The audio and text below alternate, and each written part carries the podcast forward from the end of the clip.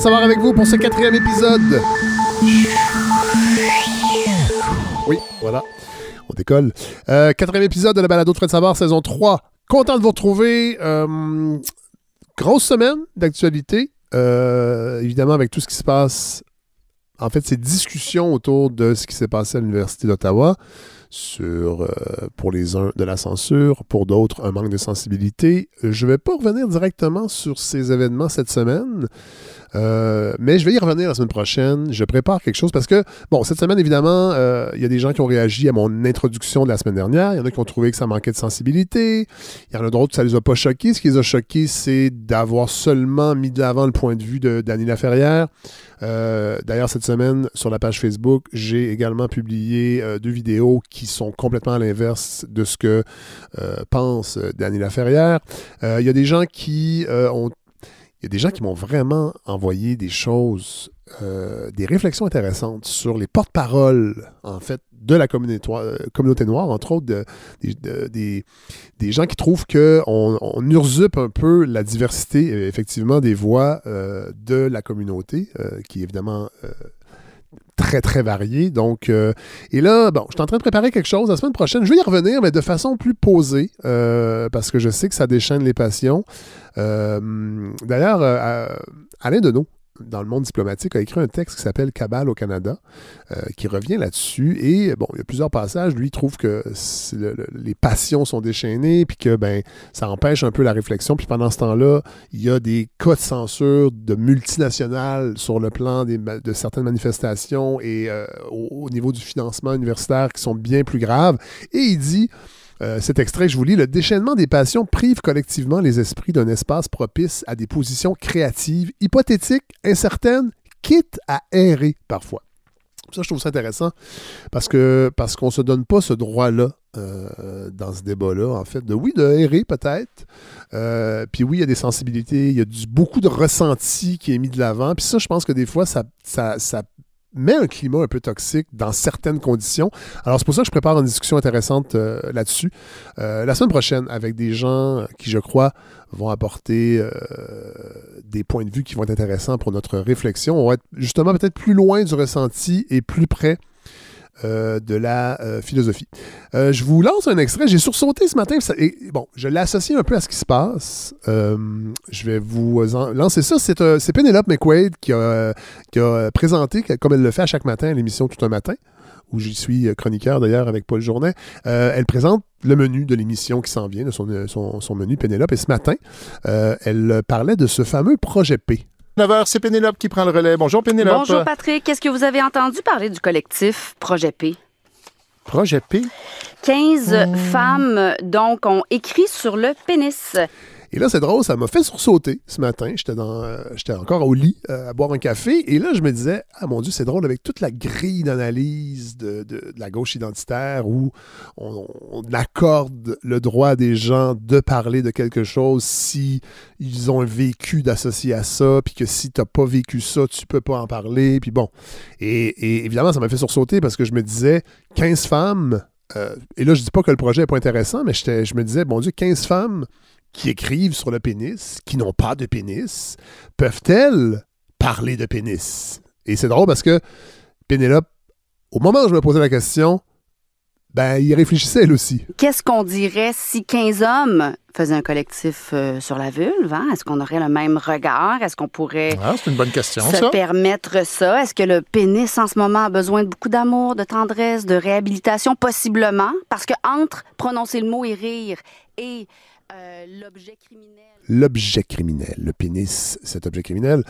Euh, voilà, j'ai trouvé ça intéressant. Bon, euh, en fait, je ne remets pas du tout en question cette idée de, que, des femmes puissent écrire, euh, 15 femmes puissent écrire un livre sur, sur le pénis, mais voyez que des fois, la grille d'analyse, elle s'applique à une, à une clientèle et moins à l'autre. Alors, ça m'a euh, ça m'a ramené un peu à tout, à tout ce débat assez frénétique, euh, très émotif. Alors, euh, voilà, la semaine prochaine, j'espère être capable. Je suis en train de. J'ai envoyé plein de courriels. Je suis en train de préparer quelque chose qui, je crois, va être intéressant et va évidemment respecter aussi l'esprit de, de- cette balado et de certaines, certaines idées que, que- que- je veux mettre de l'avant.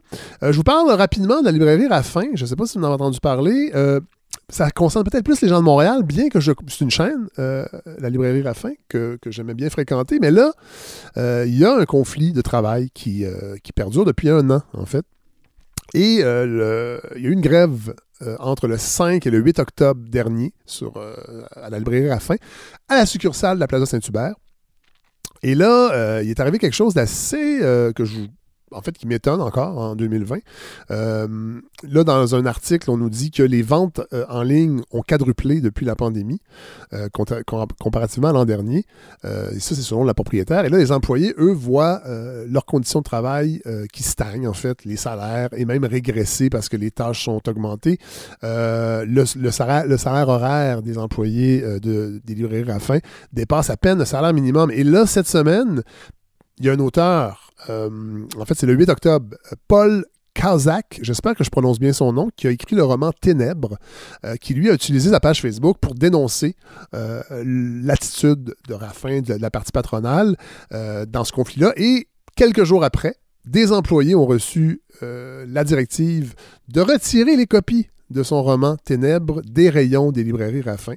Euh, donc, euh, j'ai trouvé ça étonnant quand même euh, de la part de, cette chaîne de librairie qui, qui était pour, beaucoup de gens une, contrepartie aux grandes surfaces que sont Costco et même, je pourrais dire, les Archambault et les euh, de ce monde.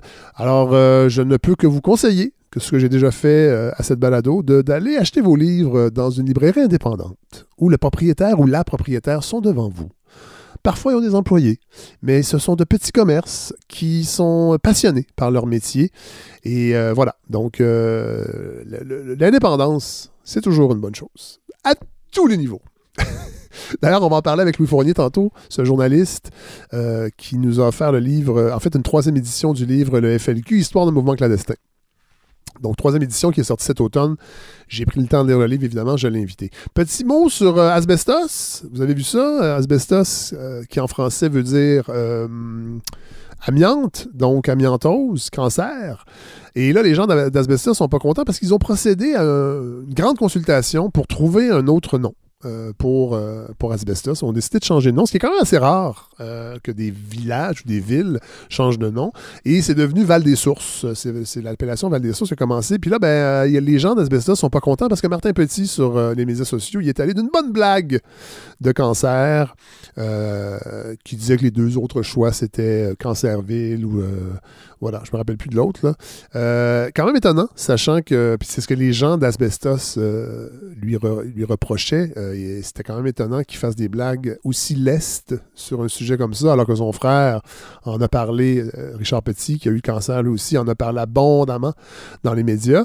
Euh, ça m'a fait penser que Sainte-Camille, on avait un épisode, vous vous rappelez l'an dernier qui était prévu là, euh, on va le refaire éventuellement. Euh, on attend que la pandémie se tasse, mais c'est euh, tout à côté d'Asbestos, région qu'on connaît peu.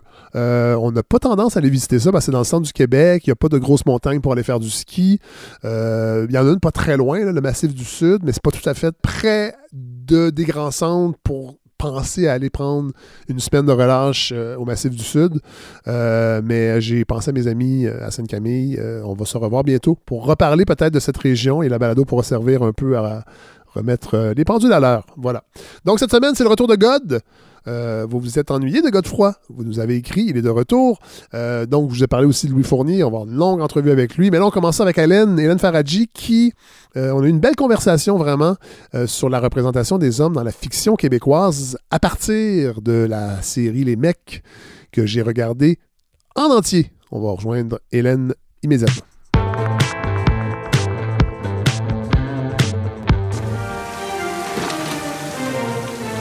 Fais là? Laisse traîner tes dedans? On va se séparer. pas encore. Geneviève? Uh, hi, I'm Wendy. J'ai couché avec quelqu'un de plus jeune, de plus beau et surtout de beaucoup plus riche que toi. Quand une fille te parle, tu te fermes la gueule puis t'écoutes. Un homme avec une femme plus jeune, c'est un cliché. Une femme avec un homme plus jeune, c'est une victoire. Tu vas me laisser seul ici, là, comme ça. Ton meilleur chum. Je sais que c'est pas facile pour un homme blanc de 52 ans, si genre hétérosexuel, de vivre autant de solitude dans une seule journée. Mais qu'est-ce que c'est? Bon, bon, bon. Alors, ce qu'on vient d'entendre, ben, je vais saluer d'abord Hélène Faradji. Hey, salut Fred. Salut, euh, salut Hélène. Euh, bon, ce qu'on vient d'entendre, c'est la, la bande-annonce des mecs, une partie de la bande-annonce des mecs, série que j'ai regardée à mon, à mon grand désarroi un petit peu avec, euh, avec mon amoureuse au complet. Je suis tombé dans le piège. Je dis ça parce que, bon, euh, on sait, il y a eu un battage publicitaire. Je veux pas en rentrer là-dedans. Là. Euh, Radio-Canada l'a bien fait avec Pénélope et Martine Mhm. Delvaux deux fois là, pour faire mousser la série, faire du clickbait. Euh, je connais un peu Jacques David, je dois l'avouer, et j'aimais beaucoup ce qu'il faisait avec les parents. Et j'ai un peu moins aimé, Mhm. ben, je sais pas, j'ai- en fait, j'ai pas un peu moins, j'ai pas beaucoup aimé les mecs, mais j'ai j'ai l'impression, pour en venir à la défense de Jacques, qu'il y a beaucoup de gens qui se sont immiscés dans son projet euh, et que son idée d'origine et le produit final, il y a eu Mhm. beaucoup de parasitage, euh, sûrement du diffuseur, ce qui arrive souvent en télé. Euh, ils sont très présents et ils vont même aller jusqu'à faire des notes de montage. tu sais, ça, ils s'immiscent dans les projets. J'ai Ouais. l'impression qu'à cause de la polémique créée par Martine Delvaux, ben là, on a comme euh, inclus plein d'affaires, là, euh, euh, woke, entre autres, là, de, de- Ouais. de- de- bon, et mal exploitées. Mais surtout, ce qui m'a frappé, c'est que les femmes sont très mal dépeintes et les hommes aussi. Mhm. Euh, Mhm. Donc, euh, on, on s'en sort pas, là. J'ai l'impression on- que c'est difficile, Hélène, entre autres, de parler intelligemment des hommes au Québec dans la télévision, dans les médias. C'est toujours des espèces de tatas euh, Mhm. euh, obnubilés par leur pénis et la sexualité. Puis je, je vois pas ça, moi, dans mon, avec mes amis, dans mon entourage. On est, c'est, c'est, c'est- c'est frustrant. Oui, c'est frustrant. J'imagine bien que ça doit l'être euh, pour vous, messieurs, hein, euh, d'être présentés comme ça. Mais on pourrait de toute façon dire la même chose des femmes. Tout à fait. Je pense que, je pense que dans la fiction en général, on a tendance à réduire les hommes et les femmes à des archétypes et c'est ce qui nous pose un peu problème. Euh, Fred, cette semaine, moi, vous m'avez demandé hein, de, de revenir sur, euh, sur les mecs. Puis honnêtement, vous m'avez un peu jeté dans l'huile bouillante en faisant ça. Euh, non, mais c'est vrai, c'est vrai, il faut être honnête. Euh, bon, euh, la nouvelle série, effectivement, euh, de Jacques David, qui est réalisée par Ricardo Oui. Troggi. D'ailleurs, on entendait la musique classique. Là, ça, on sent que c'est une idée de ça. Ricardo Troggi. Ça fait un petit peu déclin de l'Empire américain pour les Et- pauvres. Et exactement. C'est aussi deux hommes qui viennent du milieu publicitaire, qui Oui. ont tendance à tout réduire à l'idée de slogan, de, Ouais. de phrase punch. Euh, Ça, ça marche, mais disons que ça réduit un peu euh, le champ des possibles. Oui. Euh, 10 épisodes de 30 minutes, donc vous avez, vous avez passé 300 minutes hein, à regarder ça. Ben, c'est devenu un plaisir coupable, je dois l'avouer. c'est des heures que je ne retrouverai jamais. Et plus jamais. C'est disponible pour ceux qui veulent le voir sur euh, toutv.extra. Ouais. Et je le disais, bah ouais, vous, c'est un peu comme si vous me jetiez euh, en bikini dans un champ d'ortie, parce que, ben, pour la, la simple et bonne raison que je suis une femme jusqu'à preuve du contraire. Et ça, ça a deux conséquences. D'abord, quoi que je dise, quoi que je fasse à propos de cette série, sauf si je l'encense évidemment, auquel Ouais. cas, bah, j'aurai tous les droits. hein, Ouais. on va me rétorquer. Tu n'es qu'une féministe hystéro-radicale parasée, selon euh, l'insulte qu'on veut utiliser, et euh, que je n'y comprends rien parce que ben, c'est vrai que les gars de 50 ans, parce que cette série s'adresse Ouais. et montre principalement des gars de 50 ans, donc on va beaucoup me rétorquer que c'est vrai qu'ils sont comme ça. Et là, je vais tout de suite ouvrir une parenthèse pour qu'on réfute à tout jamais cet argument du c'est pas comme ça ou c'est comme ça dans la vraie vie. Ah ouais. Parce que c'est de la fiction. Et la fiction, ça peut être vraisemblable, évidemment, mais ce sera jamais comme la vraie vie. Sinon, pourquoi est-ce qu'on regarderait des films, des séries où on lirait des romans Hein? On, pourrait se contenter de regarder les gens autour de nous et on s'ennuierait quand même très très vite parce Oui. que si c'est comme dans la vraie vie, ça veut dire des longues heures où il ne se passe rien. Oui. All, comme on dit dans le langage. Et moi, je connais personne qui voudrait perdre son temps à regarder ça. hein. Donc, premier, voilà, ça déjà, c'est réglé pour ça. Oui, mais on n'est pas, Deuxième- on n'est pas obligé de tomber dans le cliché pour justement sortir de la réalité. Tu sais, moi, je pense qu'il y, avait des- y avait des thématiques intéressantes qu'on aurait pu développer beaucoup mieux, mais j'ai j'ai l'impression que des fois, on, on- on sous-estime l'intelligence des téléspectateurs. Ah, ça, c'est évident. Puis le, le format télévisuel fait qu'on veut aller au plus rapide, Ouais. c'est-à-dire au rire. C'est des demi-heures hein, aussi. ça-. C'est des demi-heures. Voilà. Ça aussi, peut-être que ça, ça, ça, ça l'a euh, encarcané un peu l'écriture de, de Jacques David. c'est possible. On n'a on pas assisté au processus de Non. création de la chose, mais c'est sûr que le format d'une demi-heure, ça permettra jamais d'aller au fond des choses, de révéler les nuances, les complexités, etc. Bon, mais je vous disais, il y y a quand même une deuxième conséquence. Je suis une fille et ben, cette série, elle s'adresse pas à moi. hein. D'ailleurs, je pense pas qu'elle s'adresse non plus aux gens de moins de 50 ans qui, qui ont dû soupirer des hockey Ah boomers à répétition Ouais, à en voyant certains épisodes. Ouais. Et c'est exactement ce qui avait pro- provoqué la colère de Martine Delvaux. Ouais. hein. Euh, Il y a exactement un an, elle avait ouais. réagi à la. Jacques David avait présenté son projet qui n'existait pas encore et il avait dit aux médias ben, ça va être un safe space pour les hommes de 50 Ouais. ans. Ce qui est quand même assez fort de café hein, quand Oui, on oui. y pense. Parce que s'il y a bien une catégorie d'hommes, euh, d'individus qui n'ont pas besoin d'un espace sécuritaire parce qu'ils ont déjà tout l'espace, Ouais. ben, c'est les hommes dans la cinquantaine. Ouais. Et quand j'entends dire, moi, euh, bon, l'amitié entre gars dans cette tranche d'âge, ça n'est pas couvert dans les séries, ce qu'avait dit aussi Jacques Davids à l'époque, Ouais. Ben, ça me donne envie d'envoyer l'intégrale en DVD de l'œuvre de Larry Davids à la personne qui dit ça, ou euh, peut-être une version plus économique, de lui dire de consulter la filmographie de l'acteur principal des mecs, Christian Bégin. Oui. Hein, euh, homme de 50 ans, je vous le fais rapidement. Les mecs fragiles, les pêcheurs, les beaux malaises, trauma, caméra, café, etc. Donc, les hommes de 50 ans, excusez-moi, mais ils l'ont leur espace. Ouais. Bon. Mais euh, ceci dit, quand on dit série télé sur l'amitié au masculin avec quatre gars, ben, on dit presque nécessairement modèle de masculinité. Et qui dit modèle de masculinité dit quasiment automatiquement archétype. Oui. C'est un peu comme dans Sex and the City. hein. Euh, L'idée, c'est de pouvoir résumer chaque personnage à une caractéristique, un adjectif. Et donc, comme vous aviez dans Sex and the City Samantha la cochonne, Miranda l'intello, ben là, dans les mecs, vous avez Christian le bourgeois, Oui. Martin le castré, Étienne le gay et Simon le loser. Oui. Et si, si on y pense deux secondes, ben, toutes les séries, presque toutes les séries, sauf les bonnes, elles sont calquées sur cette recette-là. Euh, c'est non, mais Sauf c'est les vrai. bonnes, c'est drôle. Sauf les bonnes, ben oui. Parce que c'est pas des personnages. C'est ce qui est embêtant avec les mecs, c'est que c'est c'est pas des Ah, personnages, oui. c'est des idées de la masculinité Ouais, ouais, ouais. qu'ils incarnent et euh, qui, selon le spectateur, peuvent prendre à contre-poil ou au contraire les rassurer Ouais. sur ce qu'ils veulent projeter.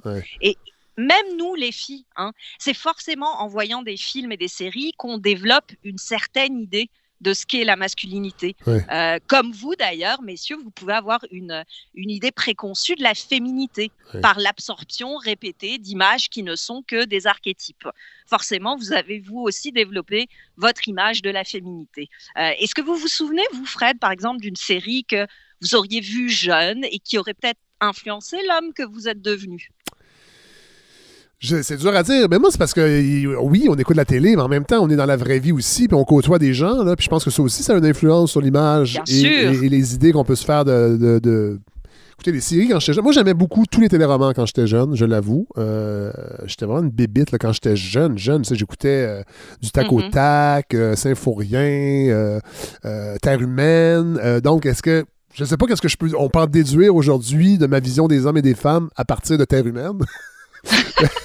J'habite pas en campagne, euh, j'ai pas de petits moutons, j'ai fait bon, je sais pas trop en fait quoi vous répondre Hélène. mais, mais vous avez probablement développé une sorte de typologie des hommes, des grands archétypes, le héros, etc. etc. Ben, moi, forcément, j'ai pas grandi ici. hein. J'ai grandi en France et donc les types d'hommes, les archétypes d'hommes que j'ai pu apprendre dans les séries, dans les films, ils sont peut-être un petit peu différents. Oui. Euh, J'en ai identifié trois. Ah. Euh, en tout cas, Ouais, dans la culture française. Ouais. Il y a le crado. Euh, C'est l'archétype Michel Blanc, hein, euh, l'homme qui est pas lavé de frais, on va dire, mais euh, qui, qui, dans des circonstances qui ne seraient pas celles de la comédie, virerait probablement incel. Ouais. Euh, vous avez aussi, vous avez, vous avez le macho, hein, Ouais. c'est grand classique de la culture française. Euh, souvent, souvent, le flic bourru. Jean-Paul ça- Jean-Paul Belmondo dans, les- dans ses Exactement. films des années 80 entre autres? Ex- exactement. Ou alors, euh, plus récent, on peut se référer à la série 10%, hein, Ah Appelez oui. mon agent avec le patron de l'agence, qui est vraiment ce modèle-là classique. Et puis, sinon, en France, vous avez toujours ce modèle-là, cet archétype qui est l'érudit. Euh, l'homme qui parle en citation de Victor Hugo, Ouais. mais qui est fondamentalement inadapté à la vie en société. D'ailleurs, euh, il y en a un modèle euh, assez génial, c'est Jean-Pierre Daroussin dans Le Bureau des légendes, qui est une série formidable sur l'espionnage à la française. Ah, ouais. ça, se passe, ça se passe dans l'intérieur de la DGSE, donc Ah, le, le service d'espionnage international. Et Daroussin, c'est vraiment cet archétype-là. C'est très, très, très, très bon comme, euh, comme série. Wow. Bon. Mais ici, au Québec, euh, et comment, comment ça s'est développé tout ça? Comment ça s'est typologisé? Ben, Comme je, je ne suis qu'une faible femme, je vais laisser la parole à quelqu'un qui... ben, quelqu'un qui en a gros sur la patate hein, à propos de la façon dont les hommes ont été représentés à la télé québécoise. Petit flashback, nous sommes en 1998 et Enjeu décide de consacrer une heure au sujet sous le titre Mou, perdant et torturé, l'homme dans les téléromans. Et celui qu'on va entendre, Oui. vous allez voir, il est tanné, mais alors tanné, que l'homme soit une lavette et la femme une figure puissante. Et cet homme qui nous parle, il s'appelle Luc Picard. les images de gars faibles à TV à côté d'une espèce de femme toute puissante et sans aucun défaut, parfaite. Euh, moi, en tout cas, j'en ai plein de cul de voir ça à TV. euh.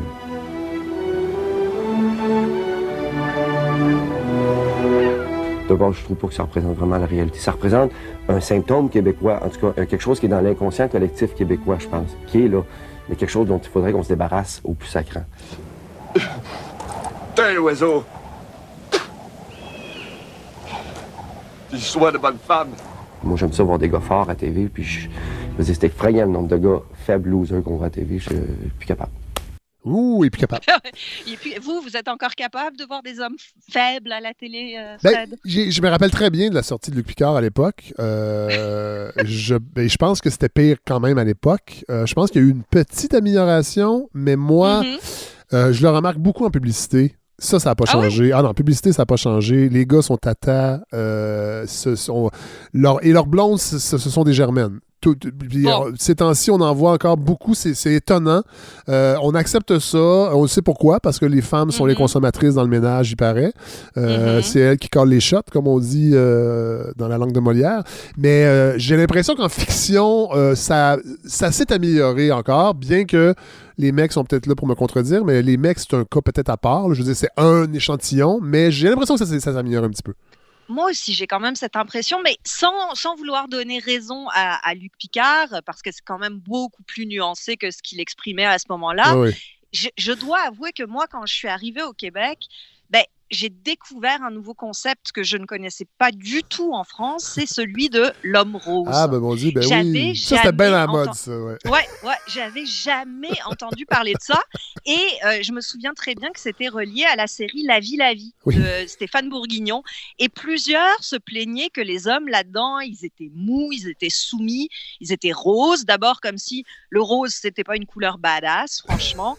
Euh, et deux, comme si la sensibilité était antinomique avec la virilité. Ouais. Euh, tu sais, de l'eau, de l'eau a coulé sous les ponts. Depuis, Ah, ça, là-dessus, euh, ça, énormément, là, quand même. mais j'ai quand même l'impression que ce nœud-là, il a toujours pas été dénoué.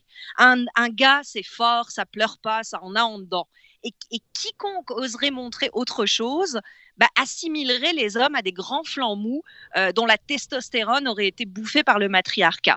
Mais les séries québécoises, elles ont jamais réellement eu de héros. De Ouais, héros ça, au, c'est vrai. sens, euh, au sens John McClane, euh, Jack Bauer du Ouais, terme. ouais, hein. Et ben, du coup, comme elles n'ont pas eu ça, elles montreraient seulement l'inverse sans comprendre l'essentiel. La vulnérabilité, c'est, je crois, ce qui rend les modèles masculins irrésistibles. Pourquoi est-ce que vous pensez que Roy Dupuis est devenu un sexe symbole? Ben, parce qu'il est beau. que- Oui, évidemment, mais au-delà de ça. Parce qu'il juste- qu'il parle pas beaucoup.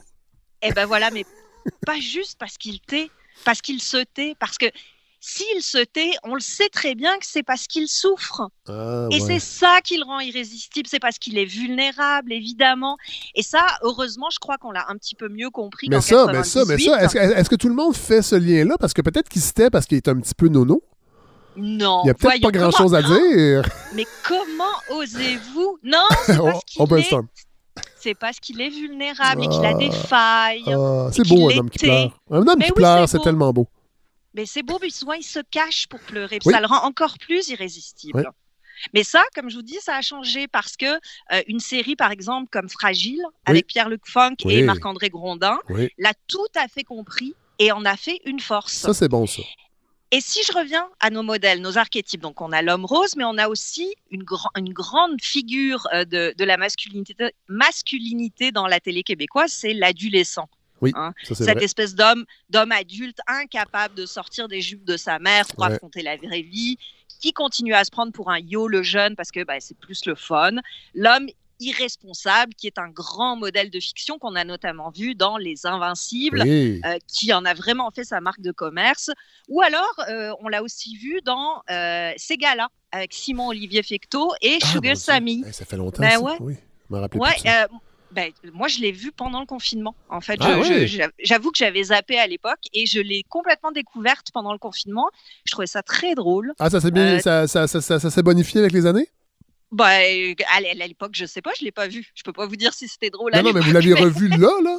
Non, non, je l'avais jamais vu. Je Ah. l'ai Oui, là. ça. Et j'ai- trouvé ça irrévérencieux. J'ai trouvé ça euh, assez audacieux sur les thèmes que ça abordait. Ouais. Et sur la question de la masculinité, je trouvais que c'était vraiment cette image de l'adolescent qui a Ouais. été très, très à la mode hein, Ouais, à un moment donné. On est peut-être un petit peu passé à autre chose euh, de ce côté-là. Bon. Ceci dit, le flanc mou, l'ado attardé, ça nous laisse effectivement pas beaucoup de choix. Et heureusement, je crois qu'il y a une troisième voie qui, en tout cas, moi, me plaît énormément. C'est celle du gars ordinaire. Ouais. C'est-à-dire l'anti-héros qu'on croirait directement sorti d'un frère- d'un film des frères Cohen. Le gars ben normal, qui ne rêve ni de dominer le monde, ni d'être dirigé par quiconque, qui vit sa vie avec des hauts, des bas, de la normalité, parfois super inspirant et irrésistible, parfaitement imbécile la seconde d'après. C'est le héros que j'ai envie d'appeler les tourneuiens rivardiens, Ouais. parce qu'on le retrouve presque exclusivement dans les fictions de Les Tourneaux et Rivard, c'est-à-dire série noire, c'est comme ça que je t'aime, euh, où l'homme québécois n'apparaît plus comme un archétype, mais comme un vrai personnage de fiction, euh, plongé dans des situations qu'il dépasse, souvent criminelles, qui fait du mieux qu'il peut avec des résultats souvent hila- hilarants pour nous, qui réfléchit ni en slogan masculiniste, ni en borborigme larmoyant, et comme je les aime tellement, on va les écouter parler justement de leur personnage masculin dans C'est comme ça que je t'aime. Une fascination plus sur les défauts des personnages que sur leurs qualités. Puis on les exploite. Puis, sais, des fois, je disais à François, je disais, Hey, mon Dieu, il, il- il est méchant avec ses personnages. Tu sais, je pense qu'il en fait. On, on aime ça, les faire souffrir puis les mettre dans des situations où il faut qu'ils se débattent. Fait que si.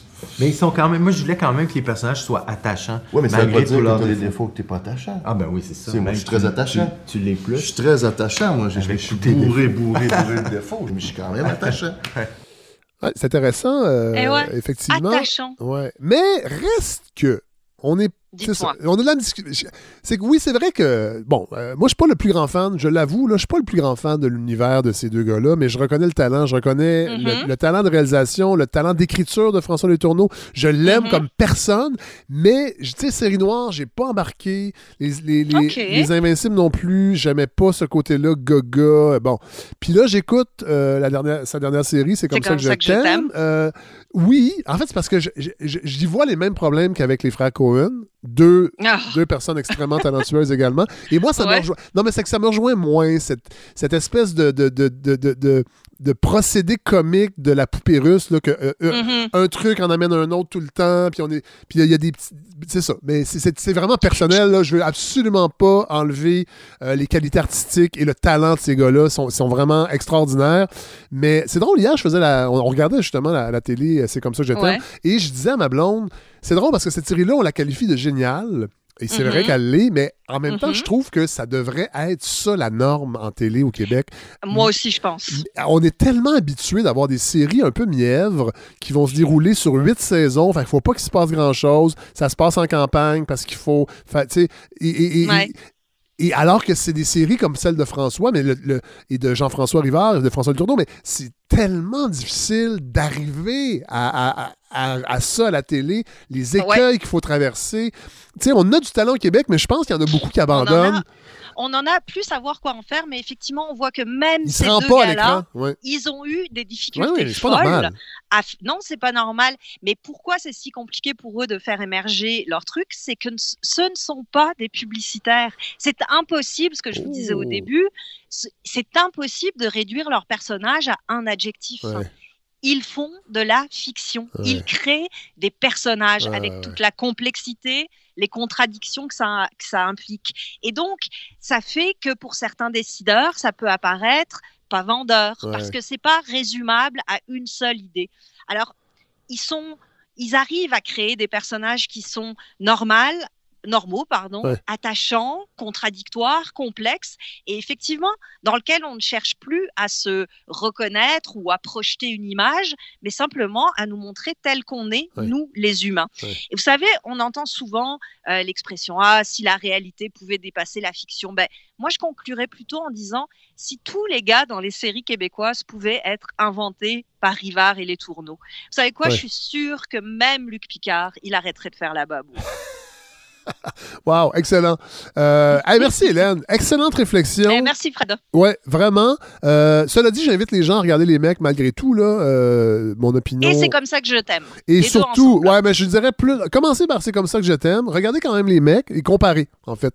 Euh, Oui, absolument. ouais, Comparez voilà. comment les hommes sont, sont montrés et conçus. Ouais, voilà. Hey, dans merci, Hélène. Merci, Fred. Bonne semaine. Bye.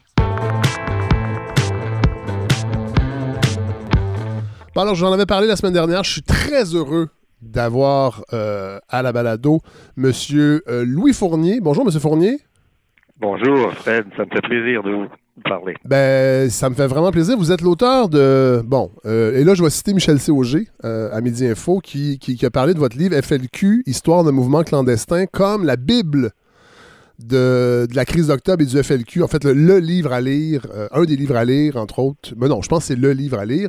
Euh, donc, et je- on en parle parce que c'est la troisième édition, en fait, qui est parue il y a quelques semaines, si c'est bien ça. Mhm. Euh, je veux qu'on parle de vous en premier lieu, euh, parce que je suspecte que de- j'ai des, des auditeurs et des auditrices peut-être un peu plus jeunes qui ne, qui ne connaissent pas le journaliste euh, Louis Fournier. Parlez-nous un peu de votre, votre, votre carrière, en fait, le parcours que vous avez fait. Alors, écoutez, moi, j'ai d'abord fait des études dans un cours classique au Collège Sainte-Marie à Montréal, oui. chez les Jésuites. Ensuite, j'ai fait sciences politiques à l'Université de Montréal. Je suis allé en Europe, euh, en France, à Strasbourg, parce qu'il n'y avait pas d'école de journalisme au Québec en 1967. Je suis allé étudier à l'école de journalisme de Strasbourg. Et je suis revenu en 69 à Montréal, dans une station de radio qui s'appelait CKAC, Oui. qui était à l'époque une des stations de radio les plus connues. On disait même que c'était le numéro un de l'information Tout à fait. euh, Et moi, j'ouvre une parenthèse, M. Fournier, parce que moi, quand j'étais jeune, c'est CKC qu'on écoutait. Après ça, CKC est devenu euh, une radio parlée, euh, une radio sportive, et ensuite est devenu 98.5, euh, qu'on connaît aujourd'hui. Mais à l'époque, même, même dans les années 80, euh, c'était encore une référence, et c'était presque... En fait, il s'échangeait la première place avec Joël Le Bigot à CBF.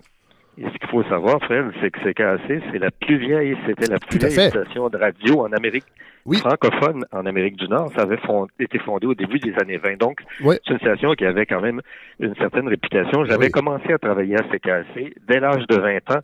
Quand j'étudiais, je faisais des bulletins de nouvelles à la radio toutes les fins de semaine. Alors, moi, c'était ma, ma, ma vocation. Là. Je voulais aller dans le journalisme. J'avais fait du journalisme déjà quand j'étais étudiant dans la presse étudiante. Et donc, euh, quand je suis arrivé à CKC, j'avais 24 ans. Et pour moi, le, le- le monde s'ouvrait et c'est un métier que j'ai que j'ai adoré, mais jamais j'aurais pensé me retrouver à l'âge de 25 ans, en 70, au milieu d'une crise comme celle qu'on a connue, la fameuse crise d'octobre. Alors, euh, ça ça m'a ça m'a beaucoup euh, marqué. Et euh, c'est c'est c'est c'est ça qui était à l'origine d'ailleurs de la la rédaction du livre que j'ai fait sur l'histoire de ce que j'avais vécu à ce moment-là. Bon, voilà. La première édition 1982 euh, de votre livre. Euh, c'est année importante aussi sur le plan politique euh, au Québec. Mais là, je veux qu'on revienne au contexte de la crise d'octobre. 1963, pre- les premières bombes du FLQ sautent. Euh, et là, dans votre livre, dans l'intro, vous parlez en fait, euh, et vous donnez des statistiques de 1961 sur la condition socio-économique des Canadiens français, des Québécois. Puis je veux vous entendre là-dessus parce qu'on a peine à imaginer comment, comment le chemin en fait a été parcouru depuis. Ben oui, euh, à l'époque, les, les, les Québécois, qu'on qu'on appelait encore des Canadiens français au début des années 60, étaient euh, parmi les, les personnes les plus euh, les plus exploitées, euh, même en Amérique du Nord. Il y a un livre qui a été publié euh, dans ces années-là qui s'appelait euh, Nègre blanc d'Amérique. On a encore le droit de prononcer le mot nègre, je pense, dans votre balado. Ça prend- oui, mais ça, ça- ça- prend, ça prend le bon contexte, M. Fournier. comparait, Là, on l'a. comparait, comparait les Québécois aux Noirs américains et euh, les, au au niveau des salaires, des conditions de travail, les travailleurs ici étaient parmi les, les plus exploités en, en. Amérique du Nord. On disait même qu'au Québec, les, les salariés francophones étaient euh, les avant-derniers euh, avec les, les Amérindiens puis les Italiens pour les, les conditions de, de salaire. Alors, vous imaginez la, la situation d'exploitation puis même d'oppression euh, que vivaient les, les, les francophones. Et ça, c'était derrière là et le fait que la langue française, no- notre langue, n'était pas reconnue dans les entreprises et puis de, de, de façon générale. Le visage de Montréal est un visage anglais. Alors tout ça, ça a fait un terreau pour euh, le FLQ et c'est c'est parti de là. Les fondateurs du FLQ, vous les, euh, vous les identifiez, c'est Raymond Villeneuve, Gabriel Hudon et Georges Chauffeur. Euh, Schauter. Chau- Chauters, oui, excusez-moi. C'est- Il était d'origine belge. Oui, voilà. Euh, Parlez-nous un peu de ces trois. En fait, parlez-nous un peu de- des débuts en fait du FLQ. que ça reste, une- ça commence, c'est une petite organisation. Ben oui, c'est sûr que c'était euh, c'était des jeunes qui sont surtout, et c'était des jeunes qui venaient en majorité des milieux euh, ouvriers et populaires. Il y avait surtout des, des, des jeunes travailleurs dans, dans le FLQ, Raymond Villeneuve et Gabriel Hudon, c'était deux, deux jeunes travailleurs. Et Georges Schouters, lui par contre, c'était un Belge d'origine qui avait été un peu plus intellectuel que les deux âgé autres, qui aussi, étaient allés à Cuba, plus âgés aussi, et qui étaient allés à Cuba et qui avaient été fascinés par euh, ce qui se passait à Cuba, parce qu'il faut situer le FLQ dans le contexte international de l'époque aussi. La révolution cubaine venait de se produire en Algérie. L'indépendance euh, venait de se faire aussi. Il y avait des luttes qui se menaient dans d'autres pays. Le Vietnam? Euh, au- au- le Vietnam, entre autres, qui est une des grandes luttes de, de l'époque euh, de libération nationale. Il y avait déjà au Pays Basque des gens avec l'ETA qui se battaient pour l'indépendance du Pays Basque. Il y avait l'IRA en Irlande, euh, l'armée républicaine irlandaise qui, qui Il y avait les Black Panthers aussi, mais les Black Panthers, on va y revenir. Mais on va y revenir. vers le milieu des années 60, mais déjà, il y avait aux États-Unis le, le mouvement des, des, des, des Afro-Américains, Ouais. on disait les Noirs américains à ce moment-là, qui commençaient à se battre aussi. Pour... Ça- Alors, tout ce contexte-là, c'était comme une espèce de, de, de bain de culture là, dans lequel baignait le, le FLQ. Et euh, le FLQ était un peu l'incarnation au Québec d'un mouvement révolutionnaire qui avait lieu à l'échelle internationale, il faut le rappeler. Faut- et, je remets en contexte aussi le- la montée du courant indépendantiste québécois qui commence en 1957 euh, avec la création de l'Alliance Laurentienne de Raymond Barbeau, parti plus tendance peut-être plus à droite quand même, euh, droite nationaliste. 1960, création du RIN. 1962, c'est le maître chez nous aussi du gouvernement Lesage, c'est la Révolution tranquille. Alors le FLQ est un peu à l'avant-garde de- de- d'une gauche très politique, mais dans un, dans un courant politique qui était beaucoup plus large dans la société aussi. Voilà, vous avez raison de rappeler que ça se situait dans le courant de la Révolution tranquille, qui a été le début d'une émancipation im- importante des, des Québécois. Puis un des porte-paroles les plus euh, visibles de ce mouvement-là, c'était M. René Lévesque, Oui. qui est devenu le chef du Parti québécois par la suite, et la fondation du Rassemblement pour l'indépendance nationale en 60, le RIN, tous les militants du premier FLQ, puis des premiers euh, réseaux du FLQ venaient du Rassemblement pour l'indépendance nationale. C'était des indépendantistes qui étaient plus pressés, plus impatients, qui voulaient aller plus vite et qui pensaient que la violence pourrait accélérer euh, l'histoire, que ça pourrait servir de, de détonateur, c'est la bonne image à utiliser. Et, et donc, euh, ils ont voulu aller plus vite en utilisant la violence, mais finalement, on s'est aperçu que c'était la meilleure façon de, de réaliser notre projet, les indépendantistes, parce que je me mets, je me mets là-dedans, c'était évidemment la voie démocratique avec un parti comme le Parti québécois à l'époque. Voilà. Bon, euh, donc les premières bombes sautent en, 1930, en 1963. Euh, et là, évidemment, il va y avoir une réaction des forces policières euh, et des gouvernements. euh, et, mais, vous le dites dans le livre, c'est une nouveauté. C'est la première fois que le- les autorités politiques et, et, policières canadiennes ont en phase 2 une organisation terroriste qui fait sauter des bombes. Comment ils réagissent au début? En fait, c'est la première fois. Il faut quand même rappeler, Fred, que le FLQ se situait dans la lignée des, des patriotes. Il Oui. faut rappeler que les patriotes, les insurrections euh, au Bas-Canada en Oui. 1837-1838, ça a été le moment euh, le, le plus fort de la violence politique dans, dans notre Mais histoire. c'était pas encore le Canada Alors, de C'était- 1867 c'était- quand même. là, C'est pour ça que je- ouais, voilà. Il y avait les patriotes qui voulaient Oui. fonder une république euh, euh, au Québec et ils se sont battus. Puis il y a eu des, des- quand même des centaines de morts, des Oui. milliers D'a- d'arrestations. D'ailleurs, la des- FLQ, la FLQ se réclamait de cet héritage-là. s'inspirait, voilà, s'inspirait des patriotes et on a vu dans les communiqués du FLQ, surtout pendant la crise d'octobre 66, le dessin du vieux patriote qui avait été dessiné par Henri Julien et c'est le, le dessin qu'on voyait en filigrane dans les communiqués du FLQ. Donc, il y avait quand même une lignée. Ben oui, et les, et les le cellules, le, le nom des cellules, dans cette lignée. Le, le nom des cellules va toujours aussi être relié à des patriotes, à des individus qui étaient des, des figures marquantes du patriote, du, du- Ah ben des oui, entre autres euh, Chénier, qui était évidemment euh, Jean-Olivier Chénier, qui, qui, qui, qui était mort à la bataille de, de Saint-Eustache, et puis euh, Ne- Nelson aussi, qui avait gagné la bataille de Saint-Denis. Alors, tout ça, c'est important parce que ça montre que c'était un mouvement aussi qui s'inscrivait dans, dans notre histoire. Euh, c'est pas parti de nulle part, mais, mais pourquoi que c'est arrivé à ce moment-là? Euh, c'est parce qu'il y avait vraiment là, euh, un désir là, de- d'émancipation qui était tellement fort que ça, ça a explosé ici. Euh, ça se passait ailleurs, mais ailleurs, c'était pas quand même une lutte euh, comme, comme nous on a eu ici là, pour, pour l'indépendance. Euh, les, les, les Noirs américains se battaient pour, pour leur euh, émancipation aussi, mais pas pour la création d'un pays. Comme euh, le FLQ, c'était vraiment l'indépendance du Québec d'abord.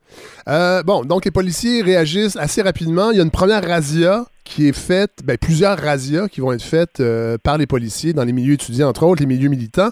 Euh, vous parlez de la razzia du Vendredi Saint, euh, où on va prendre d'assaut, en fait, il va y avoir des descentes dans des, dans des universités, oui, mais dans des bars fréquentés par les étudiants, entre autres l'association espagnole qu'on appelait la CASA. Puis moi, je suis un grand fan de Plume la Traverse et la CASA, Plume la Traverse se tenait à la CASA, comme bien des artistes visuels, entre autres. L'avant-garde visuelle se tenait à la CASA. Ça m'a fait un peu, ben, pas, pas sursaucer, mais je me suis rappelé aussi que Plume en parlait souvent. D'ailleurs, Denise Bombardier, qui est à la tête du quartier latin, va dénoncer dans des textes euh, l'attitude de la police lors de cette razzia. Ah, Exactement. Les policiers euh, ont été euh, ont été un peu surpris, puis il a fallu qu'ils s'organisent. Ils ont mis sur pied une, escouade antiterroriste qui, regroupait des corps policiers, euh, la police de Montréal, d'abord, parce que ça se passait surtout à Montréal, la Sûreté du Québec et surtout la Gendarmerie royale du Canada, qu'on appelait à l'époque la RCMP, la Royal Canadian Mounted Police, parce que c'était une police anglaise. Ça s'est passé en anglais pendant des années à la GRC et, euh, et a été dénoncée comme une police coloniale par les indépendantistes et aussi l'armée canadienne. Les services de renseignement de l'armée ont, ont commencé à étudier ce phénomène-là. Alors donc, vous voyez là, du côté policier comment ils se sont organisés euh, assez rapidement pour essayer de, de, de contrôler ce mouvement-là, mais c'était impossible. C'est- C'était, il y a eu tellement de cellules, il y a eu tellement de réseaux, il y a des centaines de personnes, Fred, qui ont participé à ce mouvement-là. On pense que c'est juste quelques dizaines de personnes. Et ça, et vous le démontrez bien dans votre livre. des centaines de personnes, des, puis des gens qui ont fait de la prison hein, pour euh, pendant des années. Euh, celui qui a été le condamné le plus longtemps, euh, François Chirme, a fait 14 ans de prison.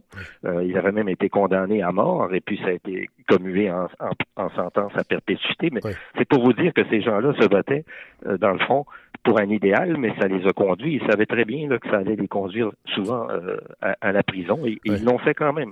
Ouais, quand même, il faut, le- souligner.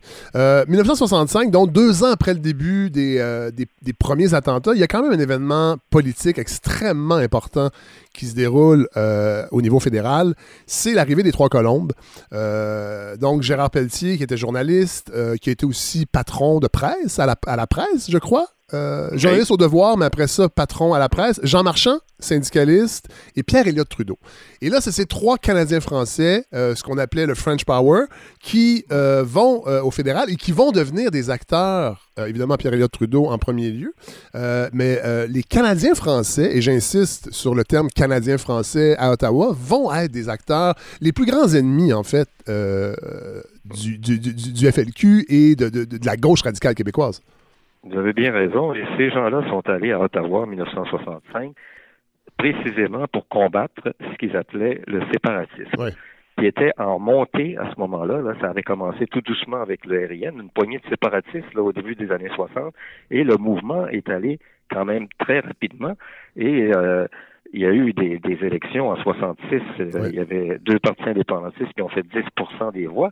Et quand le Parti québécois est arrivé, c'était déjà presque 25% de quart des voix. Alors, c'est un mouvement qui s'est développé très rapidement. Ça Et puis, au niveau fédéral, euh, ça a fait très peur. Euh, au reste du Canada anglais, puis ils ont trouvé dans ces, ces French Canadian là, Pierre Trudeau le père, et entre autres, euh, des gens qui étaient prêts à se battre contre leurs propres compatriotes. Et euh, on a vu ce à quoi ça a conduit en 70 avec la loi des mesures de guerre, dont on reparlera Oui, on plus va mais- tout à fait. Mais c'est pour vous dire que euh, la panique s'est installée du côté fédéral. Et puis, au début, les policiers euh, trouvaient que l'adversaire le plus important au Canada, c'était le communisme. Et très rapidement, le communisme est devenu deux- deuxième dans les, les menaces derrière le séparatisme, l'indépendance.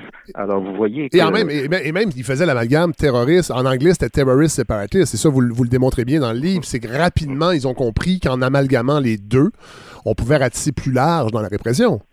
Voilà, et les policiers fédéraux, on le sait maintenant aujourd'hui, on a eu accès à des dossiers, on constitué des dossiers, euh, les fameux séparatistes terroristes, et vous- au début, on ne mettait là-dedans que des gens qui étaient soupçonnés de faire partie du FLQ, du mouvement terroriste, et finalement, on a même inclus des gens comme René Lévesque là-dedans. Ouais. Tous ceux qui, puis la police euh, euh, s'est attaquée rapidement au mouvement indépendantiste légal, le RIN d'abord, et ensuite le PQ. hein. Il y a eu toutes sortes d'opérations euh, illégales de la police contre, euh, contre ces mouvements-là. Alors, le FLQ se situe dans toute cette mouvance-là. hein. Il faut pas oublier qu'il y a, il y a la Révolution tranquille, il y a, il y a des mouvements indépendantistes. Ça a été des années tellement bouillonnantes. là. Moi, ça a été les années de ma jeunesse, et puis ça a marqué beaucoup de gens qui ont vécu cette période-là. Euh, bon, les années 60, on l'a dit, les bombes sautent. Euh, Il y a la cellule Geoffroy, entre autres, qui est extrêmement. Puis là, je veux pas, je veux pas qu'on se perde. Puis je dis pas que c'est pas intéressant, mais je veux que les gens lisent votre livre aussi. Là. Je veux pas que cette entrevue-là fasse en sorte que les gens soient repus et n'aient plus envie d'aller lire votre livre. Merci. mais il y, y a beaucoup de cellules qui vont se créer, mais beaucoup. Euh, Il y en a quand même. Parce qu'il faut comprendre aussi la- la- la- la- le fonctionnement des FLQ. Ce sont des cellules autonomes. Il n'y a pas de direction centrale. D'ailleurs, la police a tenté, et même certains journaux ont tenté de, de donner des noms de dirigeants du FLQ, mais c'était, c'était, euh, c'était, il y avait une décentralisation et les cellules étaient autonomes. Surtout qu'un groupe euh, était arrêté par la police, il y en avait d'autres qui se formaient. Et il n'y a jamais eu, comme vous dites, un seul mouvement. Été un ensemble de groupes euh, disparates, mais qui se réclamaient toujours du nom de FLQ, Fonds de libération du Québec. Il y a eu des cellules euh, plus importantes que d'autres euh, sur le plan idéologique, entre autres avec Pierre Vallière Oui. et Charles Gagnon, Oui. qui, qui sont devenus des grands maîtres à penser. C'était les intellectuels du FLQ, oui. Et c'est ça. Par contre, il y en a d'autres qui étaient plus portés sur l'action, et, euh, qui ont, qui ont jamais rien écrit, comme Pierre-Paul Geoffroy. Lui, il a fait sauter la fameuse bombe à la, à la bourse de Montréal. Et il faut rappeler que dans l'histoire du FLQ, c'est pas grand-chose par rapport à d'autres pays. hein. Il y a eu une dizaine de morts.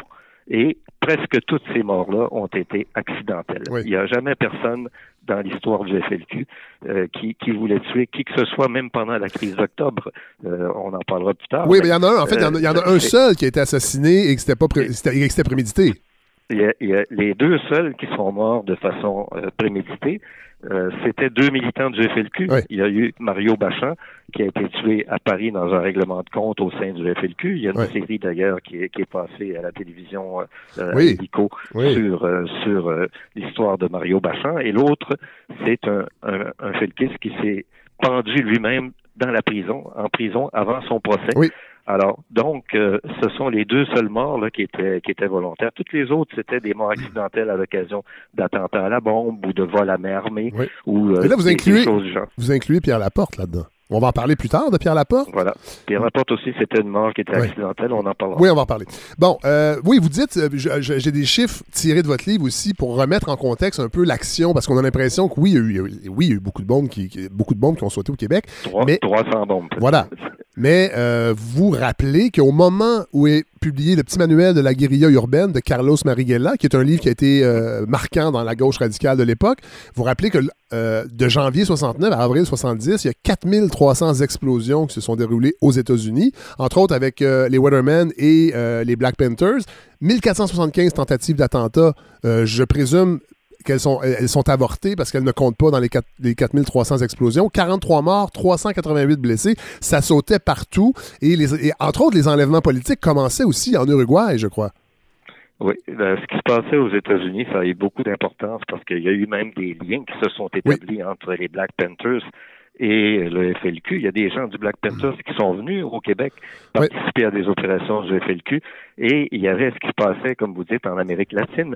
Et euh, la question des enlèvements, ça a commencé surtout en Amérique latine, dans un pays euh, qui s'appelle l'Uruguay, où il y avait un, un mouvement qui s'appelait les Tupamaros, qui a servi beaucoup d'inspiration pour la guérilla urbaine et pour les, les, gens qui faisaient partie du FLQ ici. Alors tout ça, euh, c'est pour vous dire qu'on se retrouve encore dans cette mouvance internationale là, qui influençait beaucoup ce qui se passait ici, même si le FLQ c'était d'abord un phénomène québécois. Il était quand même dans un, euh, une mouvance internationale. Bon, là vous avez euh, vous avez parlé des Black Panthers, puis je veux qu'on parce qu'on est rendu un peu là dans la, la fin des années 60, 1968. Pierre Vallière a publié son livre euh, Nègre blanc d'Amérique qui a été traduit aux États-Unis, qui a eu un retentissement aussi, qui a eu, qui a eu, qui a eu un écho aux États-Unis, traduit en Allemagne de l'Ouest, traduit en France, euh, pas traduit en France, mais publié en France, euh, et, et va tisser des liens avec les Black Panthers, va aller aux États-Unis les rencontrer, va passer plusieurs mois là-bas avec Charles Gagnon. Les membres, entre autres, c'est Stokely Carmichael du Black Panthers, voilà. qui, est, ben qui, oui. qui, qui vient au Québec.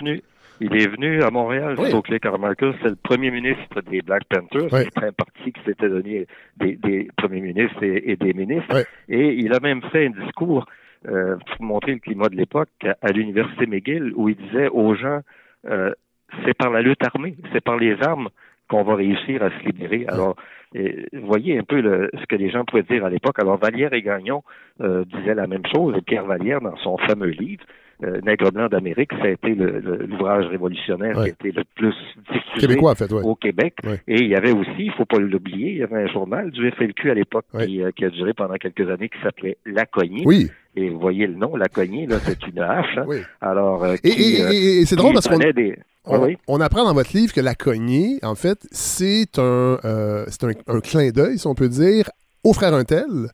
Voilà. Euh, euh, Peut-être remettre le contexte. Parce que la cognée, oui, c'était le nom du journal, mais ça a été une pépinière de talent, on peut dire ça, parce qu'il y a des jeunes auteurs, entre autres, qui, sous pseudonyme, ont écrit des textes pour la cognée, qui après ça se sont trouvés dans d'autres vues, dont Parti pris. Euh, André Major, qu'on va recevoir la semaine prochaine à la balado, était de voilà.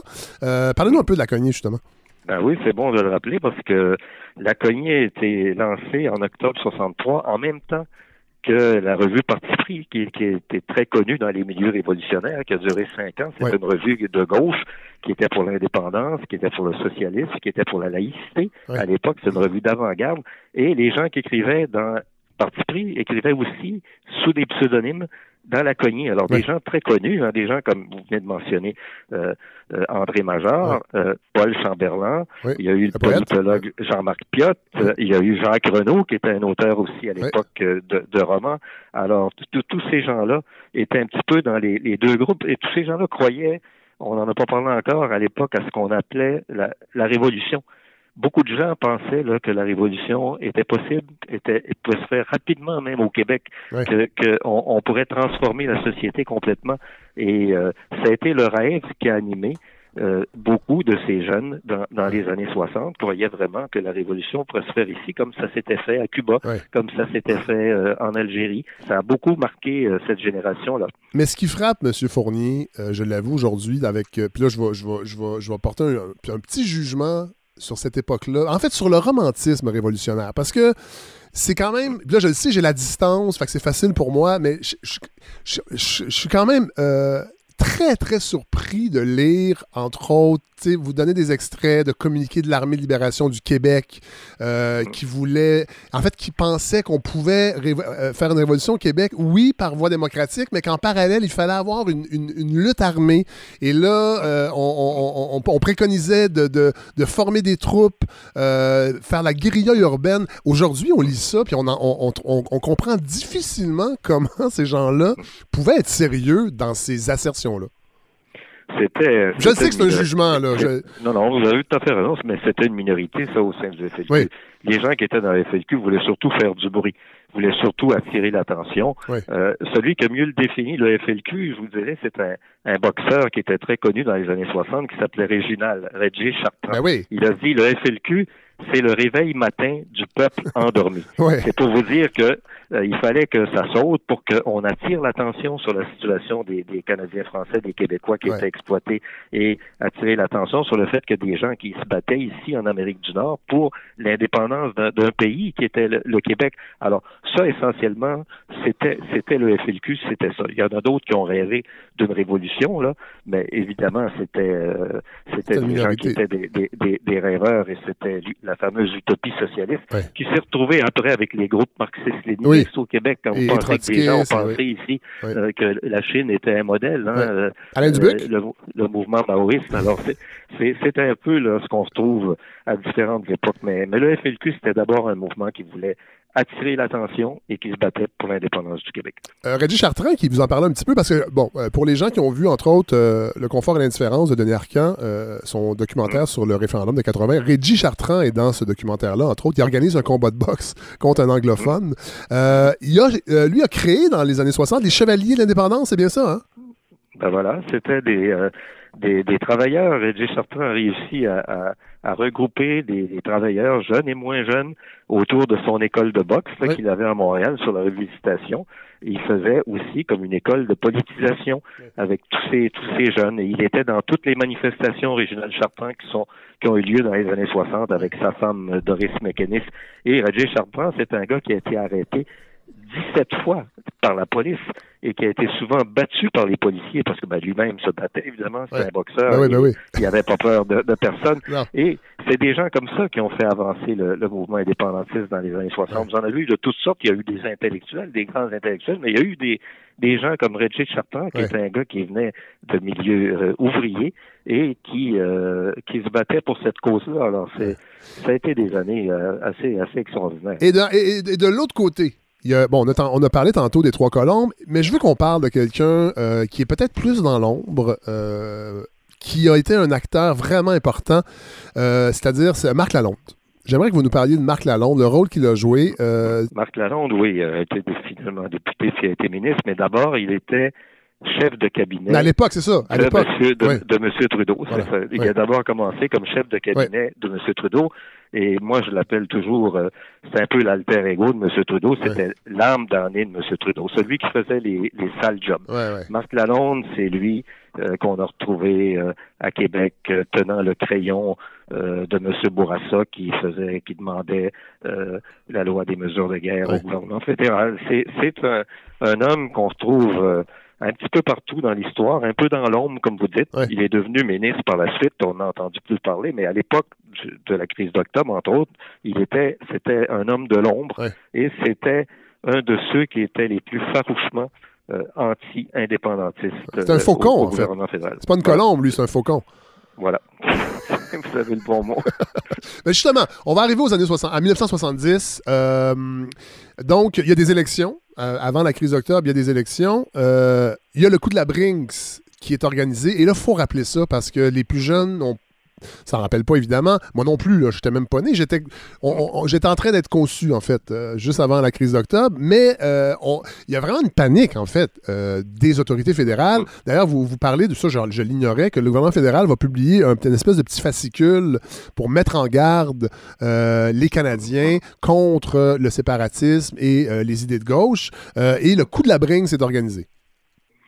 Alors, bien sûr, les, les élections, les premières élections auxquelles a participé le Parti québécois en- avril 70 ont été marquées par euh, des, des, des, des coups bas, là, vraiment des, des, des coups bas euh, de la part de, du Parti libéral du Québec, du Parti libéral du Canada euh, et euh, même Même au municipal, Jean Drapeau, on en reparlera plus tard, mais euh, il était dans cette, euh, dans cette Et mouvance-là. même euh, Pierre Laporte, qui s'est retrouvé euh, au cœur des événements d'octobre par la suite, Pierre Laporte avait publié un dollar qui était à moitié coupé et qui représentait 65 cents. Et M. Laporte disait, voilà ce que va valoir le dollar dans un Québec indépendant. Ah ouais. Alors, vous voyez le genre de choses là, qui, qui, qui a été diffusé.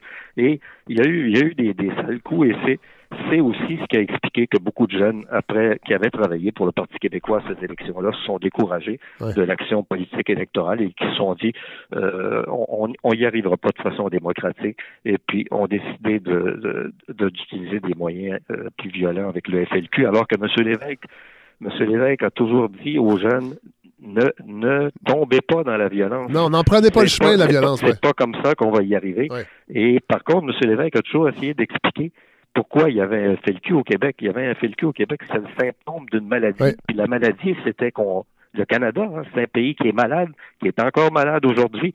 On a amélioré un peu la situation des, des Québécois depuis les années 60, heureusement, avec le Parti québécois, la charte de la langue française, toutes sortes de choses. Mais on est encore dans un pays malade, et puis le problème ne sera jamais réglé tant que le Québec ne deviendra pas un pays. Euh, euh, le coup de la Brinks, donc, euh, parce qu'on a fait une longue circonvolution, mais c'est la Brinks qui a, en fait, filmé des convois. Là, en fait, c'est dans la mouvance de, la pièce, euh, de la, pièce, en fait, de Pierre Laporte, euh, coupée, mais c'est qu'on voulait faire peur au monde. On a, on a filmé des convois de camions de la Brinks remplis d'argent, de, lingots qui quittaient le Québec parce qu'il y avait une menace séparatiste. C'était vraiment une mise en scène. Tout, tout ça, c'était des, c'était du théâtre, c'était des, des, des coups qui ont été mis en, en place pour montrer qu'un Québec indépendant n'arriverait pas à survivre et puis qu'il y aurait une fuite des capitaux. Et on, on a tout entendu, Fred, depuis, euh, depuis euh, Ben oui. 50 D'ailleurs, ans, cette, 60 ans. cette, cette Et, rhétorique-là euh, a été reprise à- euh, abondamment en 80 en 95. Ben oui, c'est euh, Donc, c'est pas nouveau. On se bat contre un adversaire là, qui, euh, qui, est- qui est coriace, qui est féroce, et puis on, on l'a vu, hein, qui été prêt à recourir à tous les moyens pour, pour combattre les indépendantistes. Donc, euh, je reviens aux élections. Le, P- euh, le PLQ, donc, de Robert Bourassa, qui est sa première élection, remporte les élections avec 44% des voix. Le PQ récolte quand même 23% mais se retrouve avec 7 députés. Puis ça, vous l'avez dit tantôt, ça va décourager des militants qui vont un peu se radicaliser euh, et se rendre compte que la voie démocratique est peut-être pas euh, est- efficace pour leurs objectifs. Mais il y a un autre contexte aussi. Les gars de la Palme, je veux que vous nous parliez de ça. Moi, euh, la première fois que j'ai entendu parler des gars de la Palme, c'est dans des sketchs des cyniques. Euh, mais ça, démontre le contexte syndical et social qui était vraiment unique dans l'histoire du Québec. Parlez-nous des gars de la Palme. Il y a eu énormément de grèves à cette époque-là et les gars de la Palme, c'était particulièrement euh, affreux parce que c'est des gens, 450 euh, travailleurs qui s'occupaient de la récupération des, des, des, des sacs postaux à Montréal et euh, qui travaillaient donc pour le ministère des Postes. Et comme ils s'étaient syndiqués, ils s'étaient donné un syndicat et comme ils travaillaient cette, cette compagnie-là à sous-traitance pour le gouvernement fédéral, le gouvernement Trudeau, le gouvernement a décidé de mettre fin à ce contrat et de les mettre, euh, les, de les mettre dans la rue du jour au lendemain pour les remplacer par des compagnies non syndiquées. Alors, c'est ça qui, euh, qui, a, qui a été euh, terrible dans, dans ce conflit-là. C'est les Et Pierre- 450 et Pierre- personnes qui sont retrouvées euh, le- du jour au lendemain à la rue. Et le FLQ, dans ces conditions, euh, quand il a enlevé M. Crossé, M. Laporte en 70, dans des conditions posait le réengagement des, Des gars de la Palme. fameux gars de la Palme. Alors, c'est pour ça qu'on en a parlé tellement, mais c'était qu'un des nombreux conflits ouvriers qu'il y Oui. avait à l'époque. Il y avait énormément de conflits. Mais ça allait au-delà de ça. Parlez-nous aussi de ce qui se passait à Cabano, qui est une ville dans le nord euh, du Québec, euh, qui était une, une- est-ce qu'on peut dire une insurrection anarchiste? Je dirais pas ça, mais c'est un, cas aussi unique qu'on a, peine à imaginer aujourd'hui. Ben, Cabano, c'était des, des gens qui, euh, qui n'avaient que la, la forêt pour les faire vivre. Et ils voulaient absolument euh, qu'on construise une usine qui transformerait le bois euh, que ces gens-là avaient dans la région pour donner du travail aux gens de la région, alors que ce bois-là était pris et on l'envoyait ailleurs, euh, même, même ailleurs au Canada puis aux États-Unis pour être transformé. Alors, ils voulaient qu'on on donne du travail aux gens de la région et puis, à un moment donné, ils ont fait des manifestations, ils ont bloqué des routes, ils ont bloqué des ponts. La Sûreté du Québec est arrivée et ces gens-là ont même désarmé des agents de la Sûreté du Québec. Alors, c'est pour vous dire que les gens étaient prêts à aller loin parce qu'il y avait aussi un taux de chômage Ben qui, était, qui était très élevé dans, dans les années 60. Tout ça, ça fait partie du contexte de l'époque. Ouais. Même année, juste avant les enlèvements euh, de James Cross et, euh, et Pierre Laporte, il y a l'épisode Selim et Salem. Ça, il faut en parler aussi parce que parce que, euh, bon, euh, on rappelle le contexte, c'est deux Québécois. euh, en fait, c'est un reportage de Pierre Nadeau dans le magazine Perspective, qui, si je me rappelle bien, qui a, duré pendant longtemps, qui était un inséré dans la presse du samedi, si ma mémoire. Moi, quand j'étais jeune, je me rappelle d'avoir feuilleté le, magazine Perspective. Et donc, il- qui rencontre deux Québécois qui sont en Jordanie, dans un camp d'entraînement du Front de démocratie populaire de libération de la Palestine, qui est un, camp d'entraînement des Fayadines, qui étaient les, militants de, de- la, libération de la Palestine. Et euh, ils, disent à Pierre Nadeau, dans le fond, qu'ils sont en train de s'entraîner euh, pour revenir au Québec, pour pratiquer la guérilla euh, euh, au Québec. Donc, et là, ça crée la commotion. Le reportage ensuite va être diffusé à la télévision et ça va un peu. euh, on va se servir de ça un peu, disons-le, les médias pour faire peur un peu, pour vendre la copie, mais pour, pour démontrer que le FLQ était peut-être encore plus puissant qu'il était réellement. Ah ben oui, ça a été euh, une petite bombe, ça, pour employer un cliché, puis ça nous permet de parler de la Palestine aussi, qui était une des luttes de libération nationale, là, qui, qui était un petit peu un modèle pour les gens du FLQ de l'époque. Ça a été très important, la lutte qui a été menée par l'Organisation de libération de la Palestine et tous les groupes. Et c'est une bataille qui n'est pas encore finie. Aujourd'hui, vous voyez qu'il y a des batailles qui prennent du temps avant de... euh, les gens veulent se donner un pays en Palestine de- depuis des, des années, hein, et euh, euh, on n'est pas les seuls à voir un, pays dans le monde. Alors, à ce moment-là, ce qui, est, ce qui a été, euh, euh, ce qui a été euh, euh, spectaculaire, c'est d'apprendre qu'il y avait deux jeunes. C'était des membres du réseau de Pierre-Paul Geoffroy. Euh, Qui est le plus- le et Michel Lambert, le qu'on plus- a, on a connu les noms par la suite, qui se donnaient le nom de Selim et Salem. Et pour eux, ils étaient prêts à aller aussi loin que de s'entraîner dans des camps de guérilla. Et après, après ce- ce- cette opération-là euh, d'entraînement, ils sont allés fonder la délégation du FLQ en Algérie. Parce que le FLQ a une délégation à, à l'extérieur en Algérie, qui était la capitale mondiale des révolutionnaires Oui. en exil à ce moment-là. Ils vont même avoir un statut Ah, officiel, hein?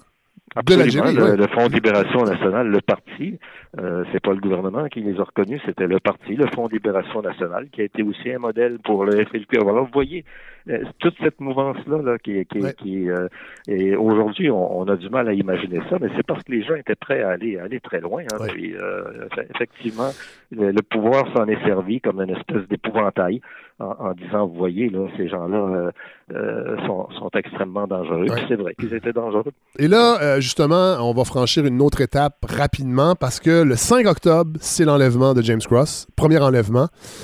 Premier enlèvement politique en Amérique du Nord. Ça, j'ai appris ça dans votre livre aussi. Qui sera détenu 59 jours. Peut-être nous expliquer comment ça s'est comment ça s'est déroulé euh, parce que c'était pas le premier choix. Euh, en fait, c'est pas que c'était pas le premier choix, mais ils ont hésité à, à choisir qui allait être la, la- la première personne enlevée.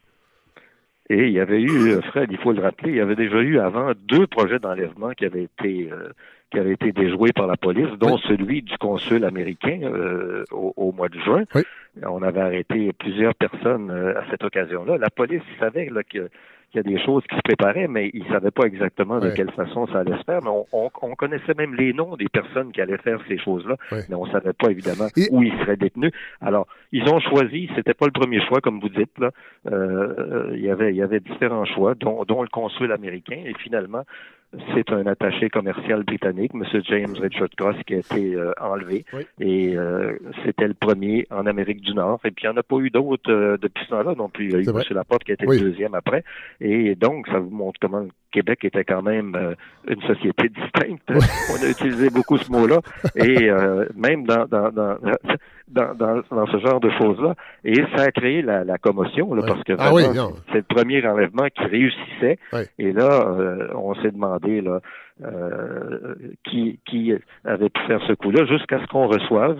Et moi, j'étais, j'entre en scène, j'étais jeune journaliste à CKC, je reçois une enveloppe, une enveloppe brune avec un communiqué et un manifeste, le fameux manifeste du FLQ.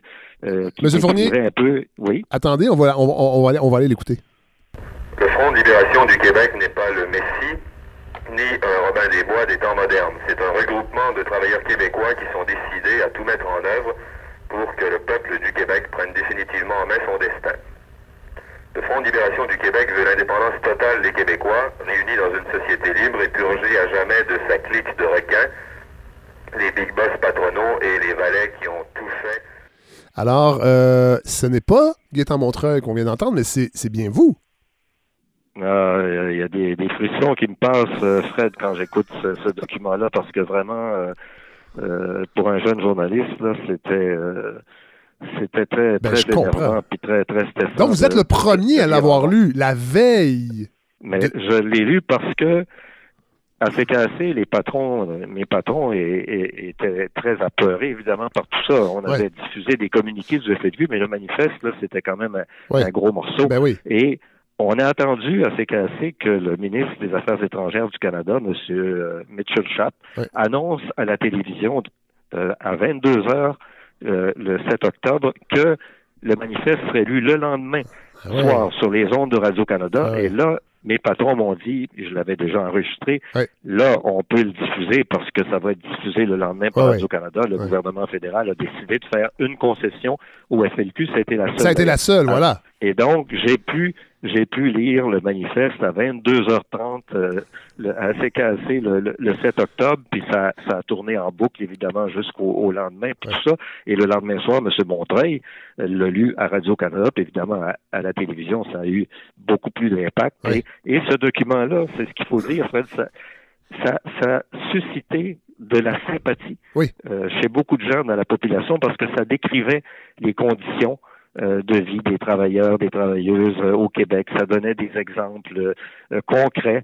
C'est c'est un manifeste qui avait été très bien écrit par deux personnes qui étaient deux professeurs de français, Jacques Lanctot et André Roy, et qui qui savaient, Jacques Lanctot a même dit que c'était un document un peu démagogique, un peu populiste. Il l'avait Oui. fait de telle façon que les gens que les gens accrochent. Et on l'entendait sur les lignes ouvertes à l'époque, les, les hotlines, dans les postes de radio. Les gens disaient oui, on se reconnaît dans ces dans ce que le FLQ décrit, mais les gens étaient toujours contre, évidemment, les méthodes du FLQ puis la violence. Mais ce manifeste-là a eu beaucoup plus d'impact que le gouvernement fédéral pensait qu'il aurait euh, en, Et là, en ça va être- qu'il soit diffusé. Et là, ça va être la panique euh, sur le plan du gouvernement, mais, la panique. En même temps, dès le début, puis ça, le- le- le- le- le- votre livre le démontre, on adopte la ligne dure, entre autres Pierre-Éliott Trudeau et le gouvernement euh, libéral au fédéral, mais euh, on adopte la ligne dure, on ne veut pas négocier, on ne fait aucune concession. C'est quand même risqué comme stratégie. Je le sais qu'aujourd'hui, c'est facile à dire euh, après toutes ces années, mais c'était risqué. Il y avait quand même euh, James Cross qui est enlevé. Là. Oui, c'était, c'était, M. Trudeau avait décidé dès le début qu'il négocierait pas euh, avec les terroristes. Euh, la principale demande des terroristes, c'était la libération de 23 prisonniers politiques du FLQ qui étaient dans les prisons québécoises. Et il y a eu dans la société deux groupes à ce moment-là. Il y a eu un groupe qui était dirigé par M. René Lévesque, le président du Parti québécois, Claude Rayun, le directeur du Devoir, les présidents des grandes centrales syndicales qui ont dit à M. Trudeau lors d'une conférence de presse célèbre, on a appelé ça l'appel des 16 Oui. parce qu'il y avait 16 personnes, ils ont dit à M. Trudeau, négocier avec le FLQ la libération des prisonniers politiques pour sauver la vie de M. Gross et la vie de M. Laporte. Et on a pensé, après ça, le gouvernement Trudeau a dit, voilà, c'est des gens qui veulent faire un coup d'État et, et mettre sur pied un gouvernement parallèle. Et là, ça a commencé à enfler. Et ça, c'était complètement faux. Oui, c'est ça, c'était une rumeur, ça. Mais c'était l'opposition déjà là que vous voyez entre M. Lévesque d'un côté, qui représentait les indépendantistes, et M. Trudeau de l'autre côté. Puis M. Bourassa n'avait pas beaucoup d'importance là-dedans. Hein.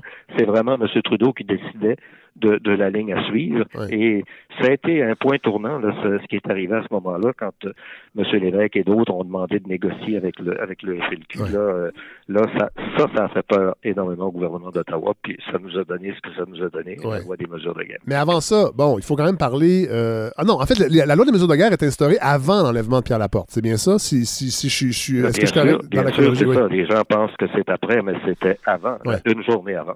Sauf que la loi des mesures de guerre n'est pas directement responsable de l'arrivée de l'armée.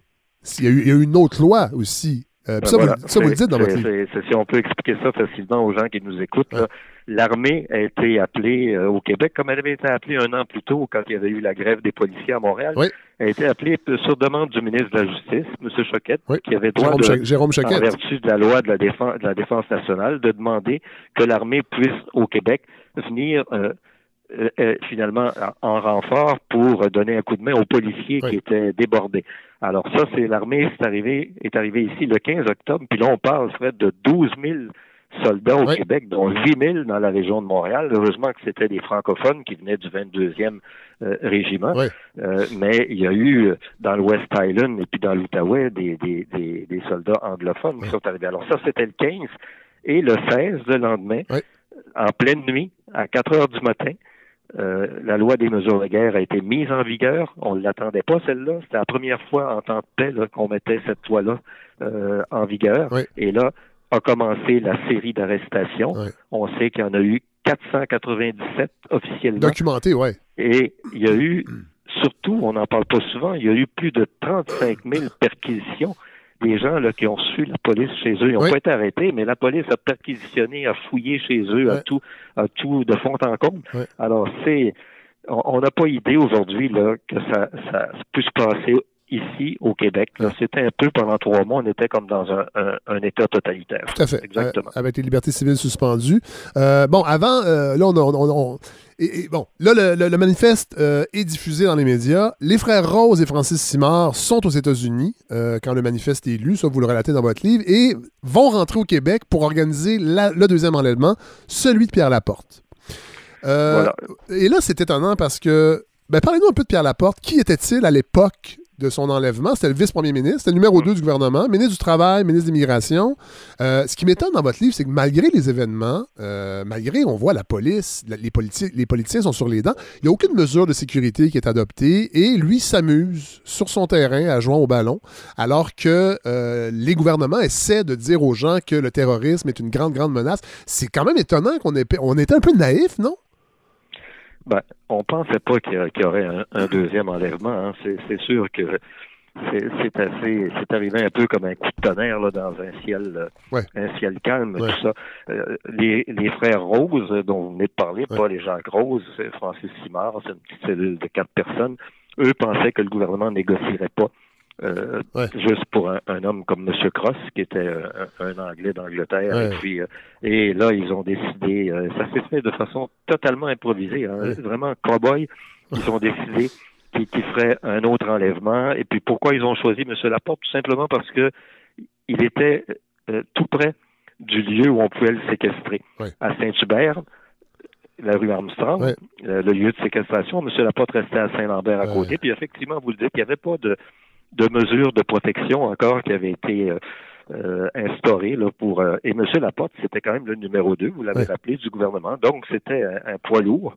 Et là, et là, effectivement, là, ça a changé la donne à ce moment-là. Là. M. Monsieur Bourassa, entre autres, là, a été, a été très près de négocier, a fait semblant de négocier. euh, Oui, mais ça, on va y revenir. On va y revenir, Voilà. M. Fournier, parce que vous, vous, vous, vous donnez en fait une, une partie de la réaction de M. Bourassa qui est un, qui est un, un, un- un- cours 101 d'ambiguïté euh, politique qui sera la marque de commerce de Robert Bourassa tout, le, reste de sa carrière. Mais avant, je veux vous entendre, parce que, bon, euh, on le sait, Radio-Canada, entre autres, Marc Laurando et Anne-Marie Dussault ont fait une un balado, une balado, oui, euh, sur le- comment ils ont vécu les événements d'octobre. Entre autres, d'ailleurs, M. Laurando est allé d'assertions assez audacieuses. Je vous ai entendu au micro de Michel Cauger qui disait que, dans le fond, on voulait, euh, au sein du FLQ, assassiner Pierre Laporte. Et vous, vous disiez que vous n'avez jamais entendu ça euh, de toutes les enquêtes que vous avez faites, que c'était comme un fait nouveau? ce que M. Cossette-Trudel a dit, là, euh, c'est, ça fait partie des, des, des fabulations. hein. Il y en a beaucoup dans la crise d'octobre. La personne la plus importante pour comprendre ce qui s'est passé pendant les événements d'octobre s'appelle Maître Jean-François Duchesne. Il a d'ailleurs dit que ce que M. Cossette disait, euh, c'était tout faux. Et, euh, Maître Duchesne a fait une enquête à la demande du gouvernement du Parti québécois quand le Parti québécois a été élu en 76. C'est un rapport qui a été publié en 80. Ça s'appelle Rapport sur les événements d'octobre 70. Et c'est la- l'autorité en la matière, là, c'est l'enquête la, la plus complète, remarquable qui a été faite sur les événements d'octobre. Et on sait, quand on lit le rapport du Chêne, ce qui s'est passé exactement à ce moment-là. On pourra en parler tantôt, à propos de la mort de M. Laporte. Tout est décrit dans ce rapport-là. Il a eu accès au rapport policier, il a eu accès à ce qui se passait du côté politique à ce moment-là, il a eu accès à, à tous les documents, même ceux du gouvernement fédéral et de la GRC, parce que la GRC échangeait ses documents avec la Sûreté du Québec et la police de Montréal. Alors, on le sait, je les ai vus moi-même, ces rapports-là, quand j'ai fait mon livre.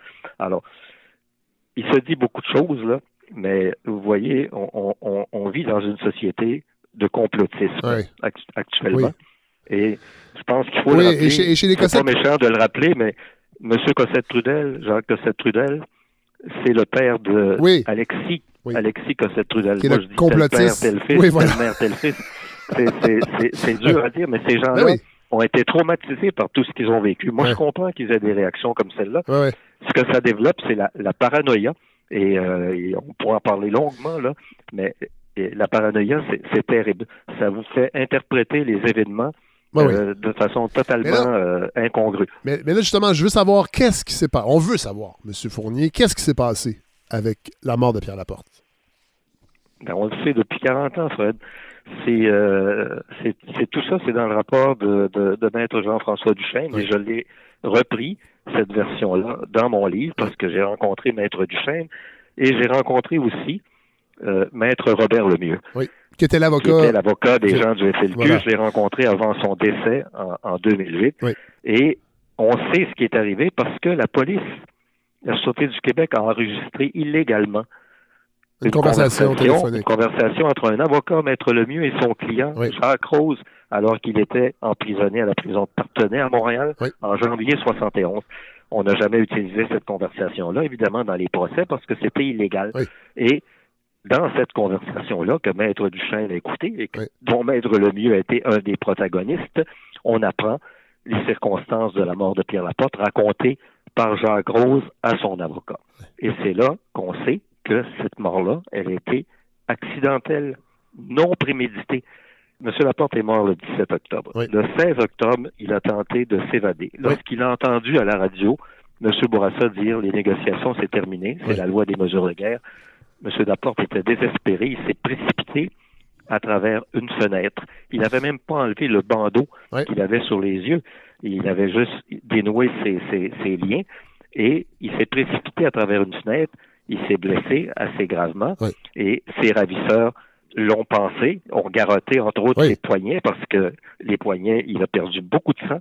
Donc ça, c'était le 16 octobre. M. Laporte a tenté de s'évader. Et le 17 octobre, le lendemain, M. Laporte est un homme affaibli. Qu'est-ce qui lui restait? Il pouvait crier.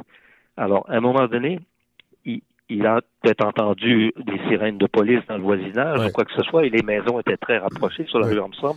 M. Laporte s'est mis à crier de façon désespérée. Et là, un de ses ravisseurs, pour l'empêcher de crier, l'a pris par le cou. M. Laporte portait un chandail de, avec un col roulé de, de laine épaisse. Et sous son chandail, il y avait une chaînette, comme beaucoup de gens portaient dans le temps, avec une médaille. Et un de ses ravisseurs l'a pris par le cou. Et pour l'empêcher de crier, a tenu une prise pendant un, un bon nombre de, de secondes, assez suffisamment pour que, quand il a relâché sa prise, M. Laporte, malheureusement, é- était mort. Alors, c'est comme ça que c'est arrivé la, la mort de Pierre Laporte. Et moi, je pense que ses ravisseurs voulaient l'amener à l'hôpital. On le sait, on peut le deviner parce qu'ils avaient déposé dans la voiture un oreiller avec des couvertures. L'hôpital le plus proche, c'était Charles Lemoine, qui était, qui était tout près. Et, et Francis Simard a écrit un livre où il parle de ça à plusieurs reprises. On veut l'amener à l'hôpital. J'ai parlé à M. Laporte de l'amener à l'hôpital. Moi, je pense que leur décision était prise. Peut-être pas communiquée à M. Laporte, mais ouais. alors, ça, ça vous montre que cette mort-là, finalement, c'est- bien malheureux. C'était une mort euh, qui reste odieuse, comme toutes les morts, mais euh, ce que je comprends pas, c'est que le FLQ a décidé de la transformer en exécution. Alors, c'est eux-mêmes qui ont dit on a exécuté M. Laporte, alors que finalement, peut-être qu'ils n'ont pas voulu dire que c'est arrivé comme ça, mais, mais l'enquête de M. Duchesne nous le prouve euh, et l'enregistrement qu'on a et la conversation que j'ai eue avec Maître Lemieux, je veux pas briser son secret professionnel, Non, non. mais je le connaissais assez pour qu'il me dise euh, euh, l'état d'esprit Ouais, de, ouais. de ces gens-là. Et puis, Je vais vous faire c'était- entendre- C'était pas des tueurs. Monsieur- C'était pas des tueurs. On parle de M. Laporte, euh, de, de Pierre Laporte. Euh, je veux vous faire entendre un sketch, des- un, un petit extrait d'un sketch des Cyniques. Moi, je suis un grand fan des Cyniques. J'ai grandi avec eux, les vinyles, entre autres. Et dans leur spectacle Exit, qui est leur dernier spectacle en 1970, donc les événements d'oc- d'octobre ont eu lieu. Euh, Il y a un sketch qui s'appelle L'école de police et euh, c'est avec euh, Marc Laurando et euh, M. Saint-Germain. Je vais vous faire entendre un extrait puis je veux que vous réagissiez par la suite. OK. Dans la police, on enseigne suivant les méthodes idiovisuelles. Alors, qu'est-ce que c'est que c'est un événement? Euh, un événement arrive généralement en octobre. Exemple, un kidnapping. Autre exemple? Euh, le FLQ a procédé à l'enlèvement des ordures.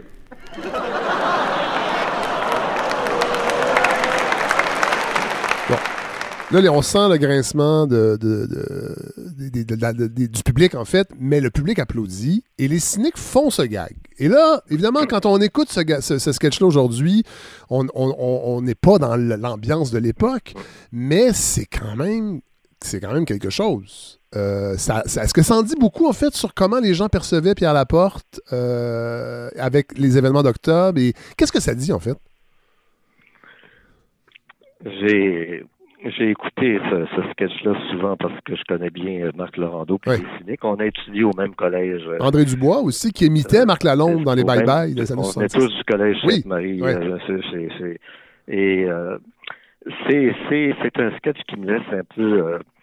euh, enfin, c'est- je, je me sens un peu mal à l'aise avec ce sketch-là aujourd'hui. Mais à l'époque, c'est sûr que on préférait rire hein, de ces choses-là qui nous, qui nous faisaient mal. Et puis on, on riait, puis on, on, on était beaucoup plus, euh, euh, je trouve, franc, franc dans les choses. Là. Euh, on n'a on a plus le même genre d'humour. Ben. C'est ce qu'Yvon Deschamps disait, là, il, il le dirait probablement plus aujourd'hui. Oui. C'était comme ça. Et euh, je pense pas que les gens, les gens, aussitôt qu'ils ont appris la mort de Pierre Laporte, là, la sympathie pour le FLQ a basculé complètement. Les gens sont allés dans le camp de la loi et de l'ordre, et c'était tout à fait normal. C'est une mort qui était odieuse, peu importe comment elle soit survenue. Et là, évidemment, on peut s'en moquer euh, après coup. Là, Euh, ça fait partie un peu de la, de la thérapie. Hein. Ouais. Euh, le rire, vous le savez, hein, le rire, c'est Ouais, c'est une soupape euh, qu'on ouvre. euh, thérapie. Et je, je réécoute ça maintenant, puis là, je me sens un peu plus mal à l'aise. Peut-être qu'à l'époque, je l'étais moins. Mais c'était le genre d'humour que les gens pouvaient faire euh, à l'époque. Et moi, je pense que c'était c'était c'était d'humour euh, qui euh, C'était qui gratuit, en fait. On- correspondait à l'époque euh, euh, Ouais. qu'on vivait. Hein. Ouais. Alors euh, aujourd'hui, on est dans le politiquement correct. On pourrait jamais plus faire ce Mais genre de choses-là. mais les cyniques euh, allaient aussi loin que ça. Euh, donc, euh, on retrouve M. Laporte dans. Avez-vous euh, posé la question à Marc Laurando lui-même? Ça serait Non, j'ai pas posé la question. Mais, ma- mais non, mais M. Laurando, je pense que par rapport à son passé de cynique, je pense qu'il a pris, il prend ses distances. Je dis pas qu'il renie ça, mais j'ai l'impression qu'il nous dirait peut-être un peu la même chose, effectivement. Mais c'est sûr que moi, qui n'ai pas vécu les événements d'octobre, quand j'entends un sketch comme ça, j'ai l'impression qu'en fait, on cherche à savoir est-ce qu'il y a d'autres choses derrière ça, est-ce que M. Laporte, avait- il y avait des rumeurs derrière lui, puis qu'il y a une partie de la population qui n'était pas surprise que ce soit lui qui soit enlevé? Euh, bon, alors, voilà. Alors c'est ça, je voulais, le- le- je voulais en fait qu'on règle un peu cette question-là avec vous, puis je suis content qu'on l'ait, fait. Euh, bon, là, euh, les mesures de guerre vont... euh, en fait, euh, M. Cross va être libéré, lui, le 3 décembre 1970. Et ce qui est fascinant dans votre livre, euh, premièrement, c'est le travail de la police. D'ailleurs, il va y avoir deux, temps- il va avoir deux commissions d'enquête sur le travail de la police, la, la commission McDonald et euh, l'autre, euh, Kegel, voilà. Euh, et dans votre livre, ce qui est fascinant, c'est toutes ces opérations-là, entre autres la création du SOC, Strategic Operations Center. Voilà. Ça, le, le SOC. Oui. Euh, qui va être alimenté par un groupe mystérieux, le groupe Polaris. On a l'impression dans un film de James Bond.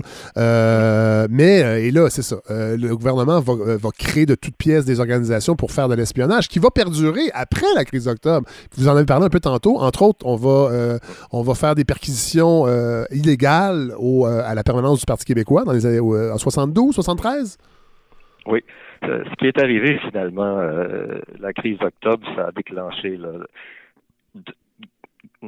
grande opération de, de répression Oui. pendant, pendant des années. Oui. Déjà, au moment de la crise d'octobre, avec l'armée, la loi des mesures de guerre, euh, ça a été épouvantable. Et après ça, les policiers se sont crus justifiés d'utiliser des méthodes illégales pour combattre, euh, combattre le FLQ, puis en même temps combattre le, le Parti québécois, Ben parce oui. que ça faisait partie de la même mouvance, et faire l'amalgame toujours entre le FLQ et le PQ. M. Lévesque a passé des années à dire non, le FLQ, c'est pas c'est pas le PQ, mais ça faisait partie de la stratégie euh, du fédéral d'associer les deux. Alors les policiers euh, qui avaient fait un très beau travail de police pour retrouver M. Cross, un travail de police classique, là, euh, euh, très, très bien fait euh, pendant la crise d'octobre. Après ça, on commençait à utiliser toutes sortes de méthodes illégales. Et dans le cas du Parti québécois, ça a été épouvantable parce que ça a été la vol, le vol de la liste des membres d'un parti Ça a menacé le- parfaitement démocratique.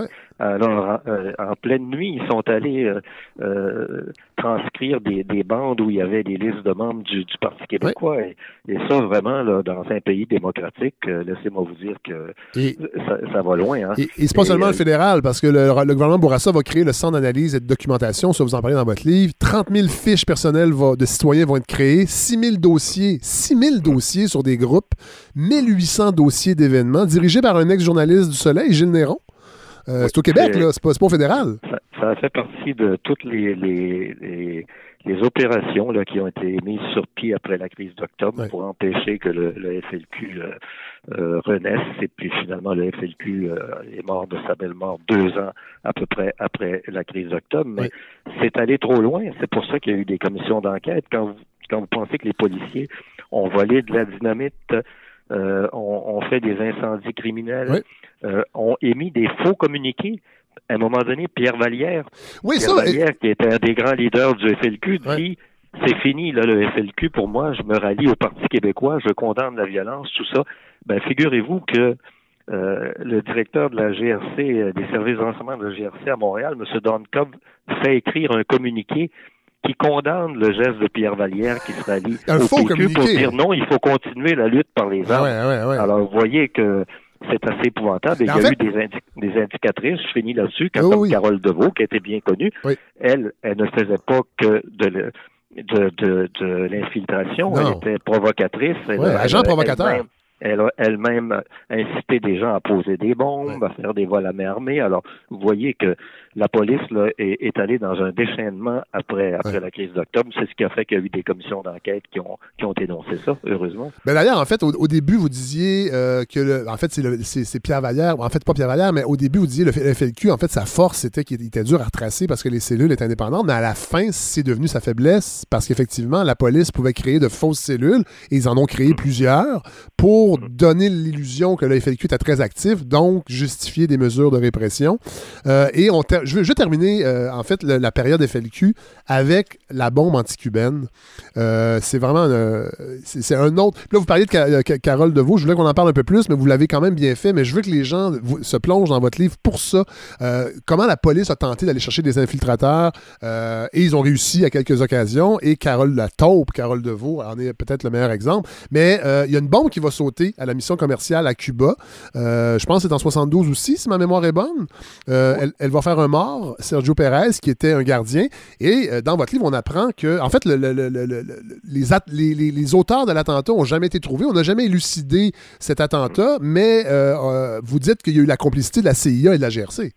J'en ai parlé, ça c'est pas ça ça n'a pas rapport avec le FLQ. Non, non, c'est non, non. arrivé à Montréal. C'est la même époque. Euh, c'est arrivé à Montréal en, en 72, Oui. euh, au printemps 72, et puis euh, il y a, y a, y a des, des livres qui ont été écrits là-dessus. Il y a eu des même des films, et puis on n'a jamais réussi à, à savoir exactement. Mais c'est le genre d'opération.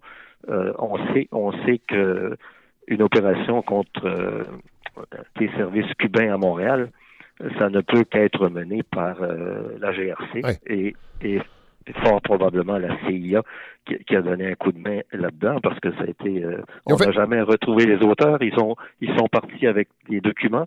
Qu'ils ont remis à la CIA. voilà. Et puis euh, Et ça fait partie de la, de la grande de la grande bataille qu'il y avait à l'époque euh, con- contre le communisme euh, dans le monde. Hein. Cuba, c'était considéré comme euh, un des, des, des points des points chauds là, du communisme euh, dans, toute l'Amérique. Alors, il y a eu des batailles épouvantables contre les contre Cuba. Même même si Cuba acceptait d'héberger les les, les réfugiés du FLQ, parce que finalement, euh, le Canada était bien content d'avoir Cuba pour leur envoyer des felkistes, mais en même temps, euh, participait à une lutte contre, euh, contre Cuba, contre le communisme. Ben oui.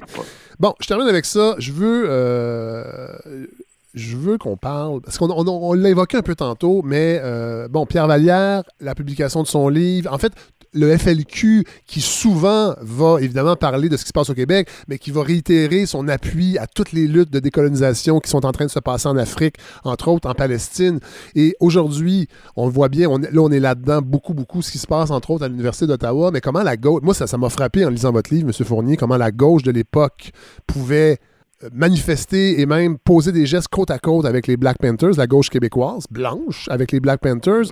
Euh, il y avait une espèce de, de, de métissage vraiment des causes et, et- et du militantisme qui aujourd'hui ne serait absolument pas possible. Comment vous, comment vous, vous, dans vos yeux de journaliste, de carrière, euh, de citoyen, comment vous, comment vous, vous analysez tout ça aujourd'hui? Moi, Fred, je suis pas mal découragé de ce qui se passe actuellement, euh, ces, ces histoires de, de bataille là, contre, con- contre le racisme. Et puis, euh, les Québécois ont toujours été un peuple euh, ouvert, un peuple qui, qui, qui s'est senti proche de- des, des, des Noirs américains. Euh, on l'a bien vu là avec ce que Vallière et Gagnon ont fait, et euh, qui, qui a été accueillant pour, euh, pour, pour, pour, pour les gens venus de partout dans le monde. là. On, on- on a accueilli tout ça. monde. Euh, euh, dire à travers tout ça, là, ce qu'on ce qu'on essaie de nous dire, c'est qu'on est des gens euh, des gens fermés, des gens qui euh, qui sont pas ouverts aux autres.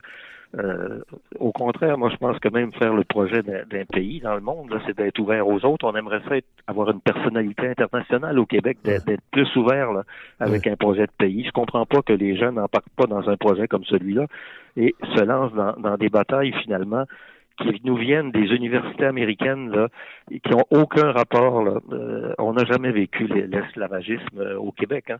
C'est c'est un tout autre contexte. Nous, nous, on était, on était des, des nègres blancs. Nous, euh, on peut s'identifier beaucoup plus euh, aux Noirs américains que les Canadiens anglais. Hein. Et euh, la minorité anglaise du Québec qui nous a exploités pendant pendant des, des siècles. hein. Alors, on est plus nous du côté des opprimés là que du côté des oppresseurs. C'est pour ça que je trouve ça épouvantable ce qu'on dit des Québécois à l'heure actuelle là, ailleurs au Canada. Il y a quand même du chemin qui a été parcouru euh, depuis les années 60 euh, au Québec, euh, au niveau socio-économique, entre autres. Mais, euh, mais c'est vrai que euh, la lecture que vous en faites est intéressante euh, et on ne pourrait pas imaginer euh, des, des- des- des unions euh, idéologiques euh, et militantes qu'il y a eu dans les années 60 aujourd'hui. Puis c'est, on est beaucoup dans la division, puis ça, je pense qu'on peut le, déclarer- le, le- le déplorer.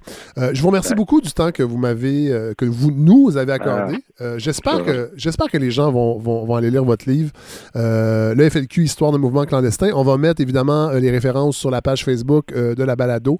Je sais qu'on en a parlé vraiment beaucoup, beaucoup, mais je, vous, je dis aux gens, allez, allez garochez-vous sur ce parce que ça se lit comme un, un roman policier. Je devrais pas dire ça, là, mais, et- et- mais, mais il y a- il y a- vous avez- il y a- c'est extrêmement bien écrit, c'est bien, fouillé, c'est bien fouillé et il y a plein d'angles morts que j'ignorais totalement euh, de la crise d'octobre qui a été peut-être qui est plus ou moins bien enseigné aujourd'hui. Puis c'est peut-être pour ça aussi qu'on est pris dans nos luttes morales actuelles et qu'on manque de perspective. C'est qu'on on a de la difficulté. Puis là, je suis content parce qu'on en parle beaucoup de la crise d'octobre, mais pendant longtemps, c'était un peu tabou. euh, J'ai l'impression, M. Fournier, on n'en parlait pas tant que ça. Il y avait beaucoup de zones d'ombre qu'on voulait pas. Ouais, je suis content qu'on termine là-dessus, Fred, parce que ce livre-là, je l'ai écrit, dans le fond, pour que les jeunes comprennent un peu plus ce qui s'est passé au Québec dans les années 50, euh, so- 60, parce que je ne sais pas si ça s'enseigne à l'école.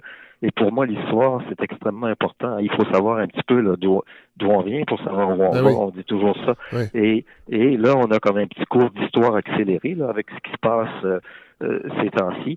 Et j'espère que, que les jeunes vont s'informer de, de ce qui s'est passé parce qu'il faut il faut comprendre là, euh, euh, qu'est-ce qu'on a vécu. Et euh, on revient de loin. On a fait beaucoup de chemin. Mais c'est Ben, pas si loin non plus. Il est- Il n'est pas terminé Non. encore. Pour moi, il va se terminer le jour où le Québec va devenir un pays. Un pays comme 293 autres dans le monde, là. Il y a des petits pays, je voyais dans les Antilles, la Dominique, 75 000 habitants. C'est un pays indépendant. Puis nous, nous, on a 8 millions et demi d'habitants, puis on n'est même pas capable de se donner un pays. On a failli y arriver il y a 25 ans, puis on s'est fait voler ce référendum-là. J'espère qu'on en aura un autre et puis qu'on le gagnera. Ouais. Eh bien, Monsieur Fournier, merci vraiment, vraiment beaucoup. Euh, puis s'il y aura une quatrième édition, je ne penserais pas. Je pense que vous le dites hein, dans votre livre, c'est fini. hein, là. Il n'y aura pas de quatrième édition. Ben là, écoutez, à l'âge que j'ai, 75 ans, là, Ah. mon éditeur dit que c'est une édition définitive, Ben, mais je, je, c'est sûr qu'on va toujours continuer d'apprendre toutes sortes de petites choses, mais sur l'essentiel, je pense qu'avec ce livre-là, puis la commission euh, du Chêne, là, on sait, on sait ce qui est arrivé, et puis euh, là, l'important, c'est de l'apprendre aux jeunes, et puis qu'ils sachent un petit peu là, euh, d'où on vient. Voilà. Ben, merci beaucoup, Monsieur Fournier. Merci, Fred, t'es bien aimable. Bon, enfin, on retrouve Godfrey Lorando. Mon Dieu, les gens vont être contents. Ça, on nous écrivait. Ah, il est où, God? Est-ce que vous l'avez éjecté de votre balado? Il était Ah, les gens ont remarqué. Oui, en fait, trois personnes. Ah. Trois personnes en deux semaines. Beaucoup, trois personnes. C'est énorme. Ben oui. Comment allez-vous? Ben, ça va très, très bien. Oui, j'ai ouais, retrouvé un, un plaisir disparu à préparer ma chronique, Ben, un peu à, dans, comme dans l'avant-COVID, je dirais. C'est pour ça qu'il faut prendre des pauses, God. Ben oui, mais je, je prends pas vraiment de pause pour vrai. Mais Non, non. euh, je- en fait, c'est le type de le type de chronique. Je retrouve une chronique où je parle de bon, un gros sujet, deux sujets, et pas la COVID. Juste un petit info COVID en commençant. Ah, mais là, ça fait du bien parce que de toute façon, hey, Godefroy, on parle tellement Ouais. de ce qui se passe à l'Université d'Ottawa euh, Mhm. que ça fait du bien euh, de Oui. revenir à la COVID. Oui, c'est la maladie de la vache folle, celle-là, non? C'est pas ça? Oui. C'est pas ça? Non, c'est pas ça. Ah, je me suis trompé. J'espère que j'ai offensé personne Allez-y. avec la maladie. OK. On n'a pas fini d'être aberré par tout ça. Non. Alors, Fred, euh, dans le Figaro, euh, cette semaine, une recherche qui vient confirmer quelque chose qu'on savait, euh, mais dans, cette- dans le cas de notre belle pandémie, euh, notre, notre maladie du coronavirus, il y a bien des choses qu'on entend, qu'on répète et on se rend compte, euh, comme le port du masque, encore une fois, même si euh, c'est accepté un peu partout, que les recherches sont encore pas si convaincantes Ouais. et que c'est légitime de se questionner. Euh, on dit depuis le début, mais beaucoup moins, que se laver les mains était important. Et là, il y a une recherche, une recherche publiée dans le Figaro, en fait, qui a été reprise par le Figaro, qui vient confirmer ce que la santé publique nous répétait un peu moins qu'avant. Mais le lavage des mains est toujours un excellent moyen de diminuer les risques de transmission euh, par contact direct. Euh, c'est intéressant, la recherche qui a été faite, c'est tout simple. On a fait des prélèvements sur la peau au Japon de personnes décédées. Euh, donc, environ un jour après leur mort. Et on a ex- examiné leur peau, leurs mains, et on a trouvé que bon, le, le virus influenza de type A, donc la grippe, survivait sur la peau de ces gens-là pendant 1,8 heures, alors que serait, les virus du SARS-CoV-2, eux, survivaient sur la peau plus de 9 heures. Alors donc, euh, tu sais, quand tu arrives de quelque part où tu t'es peut-être par malchance contaminé les mains ou si tu as manipulé ton masque, eh bien, c'est pas en comptant jusqu'à 10 que tes mains redeviennent propres là, à l'air libre. Il faut les laver comme il faut, sinon ça peut traîner sur vos mains. euh, autour de 9 heures. Et donc, c'est pour Quand ça même. que c'est pas niaiseux de quand on rentre dans un magasin, se laver les mains. Quand on sort d'une garderie, on se lave là, les si on mains. met du Quand on rentre, non, les mains. si on met du purel, c'est correct, là? Oui, éthanol, 20 secondes, ça tue, euh, ça tue le coronavirus. Oui. Bon, OK. Oui. Et là, on ne néglige pas non plus les gouttelettes et les aérosols, euh, ce qui, qui est sans doute un moyen de, tra- de transmission beaucoup plus significatif Ouais. dans ce cas-ci. Euh, par contre, je ne rentre pas dans une chronique COVID, même si à chaque fois c'est tentant, Fred. Mais et on n'a pas le choix quand même, là. On est encore en- en- là-dedans, là. Je veux dire, on veut oui, bien mais je peux pas remettre un autre 20 minutes Ah, euh, non, non, là-dessus, non. euh, parce que je m'amuserais, mais... Je vous ça- censurerais, God, si vous faisiez ça. un- ben voilà. Mais Fred, j'ai quelque part dans, ma, dans mon petit sac à idée Oui.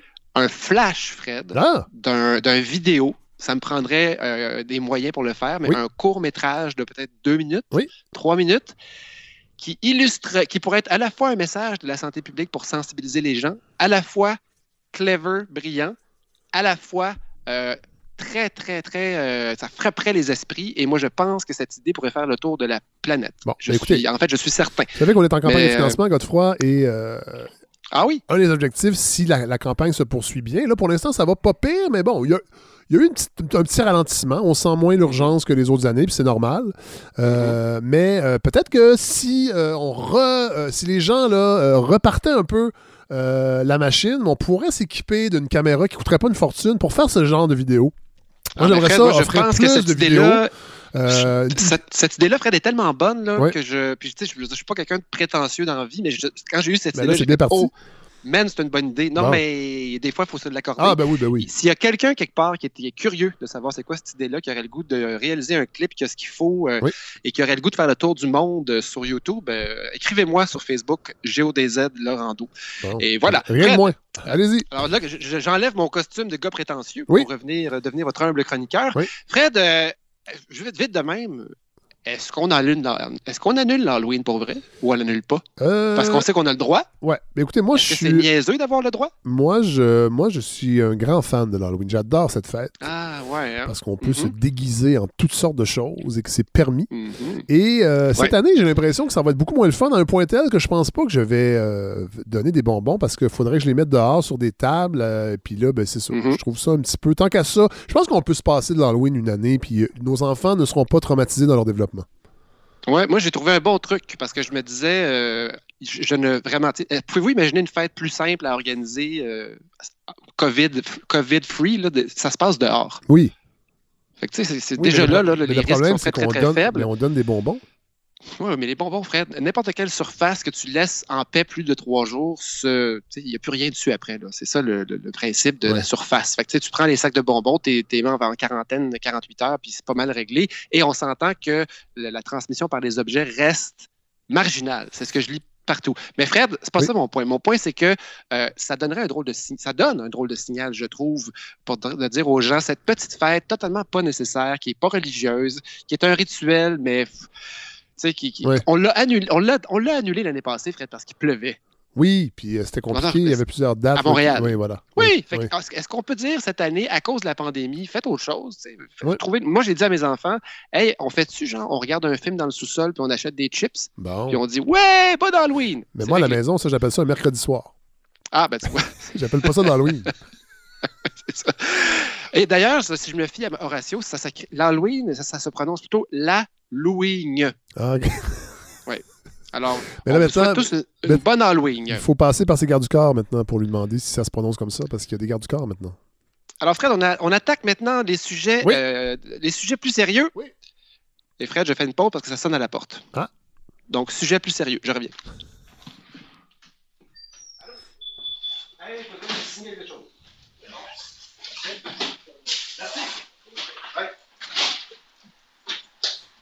Godfrey est parti répondre à la porte. Il a reçu un colis. On espère que c'est pas un colis piégé.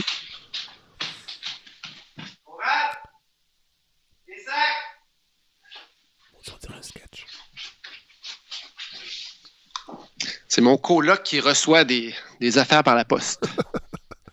C'est ça, je viens de dire que je pense pas qu'on va l'enlever au montage, God. Ça- ça- ça- on- dirait qu'on est une balado immersive, là. On est dans l'ambiance. Eh oui, c'est quelle expérience. Exactement. Oui, oui, tout à fait. Et euh, bon, voilà, Fred, euh, sujet plus, plus d'actualité, mais euh, sujet spatial. Vous savez que ça m'intéresse pour l'espace et tout- Oui, ben toutes oui. ces choses-là. Eh bien, est-ce que vous avez, est-ce que vous saviez qu'il s'était passé quelque chose dans le monde de l'espace Ben, j'imagine. euh, une supernova qui a explosé à 14 milliards d'années-lumière d'ici. Ah, vous voulez dire à Ottawa? Non, c'est pas ça. Non, à Ottawa, ça explose pas, ça implose. C'est pas pareil. Ça implose, oui. Et, euh, oui, c'est ça. Non, c'est la sonde Osiris Rex, Fred, qui a été lancée euh, de la Terre il y, a, il y a quatre ans. Et là, c'est une, c'est- pas la première fois que ça se fait, mais c'est la première fois que la NASA le fait.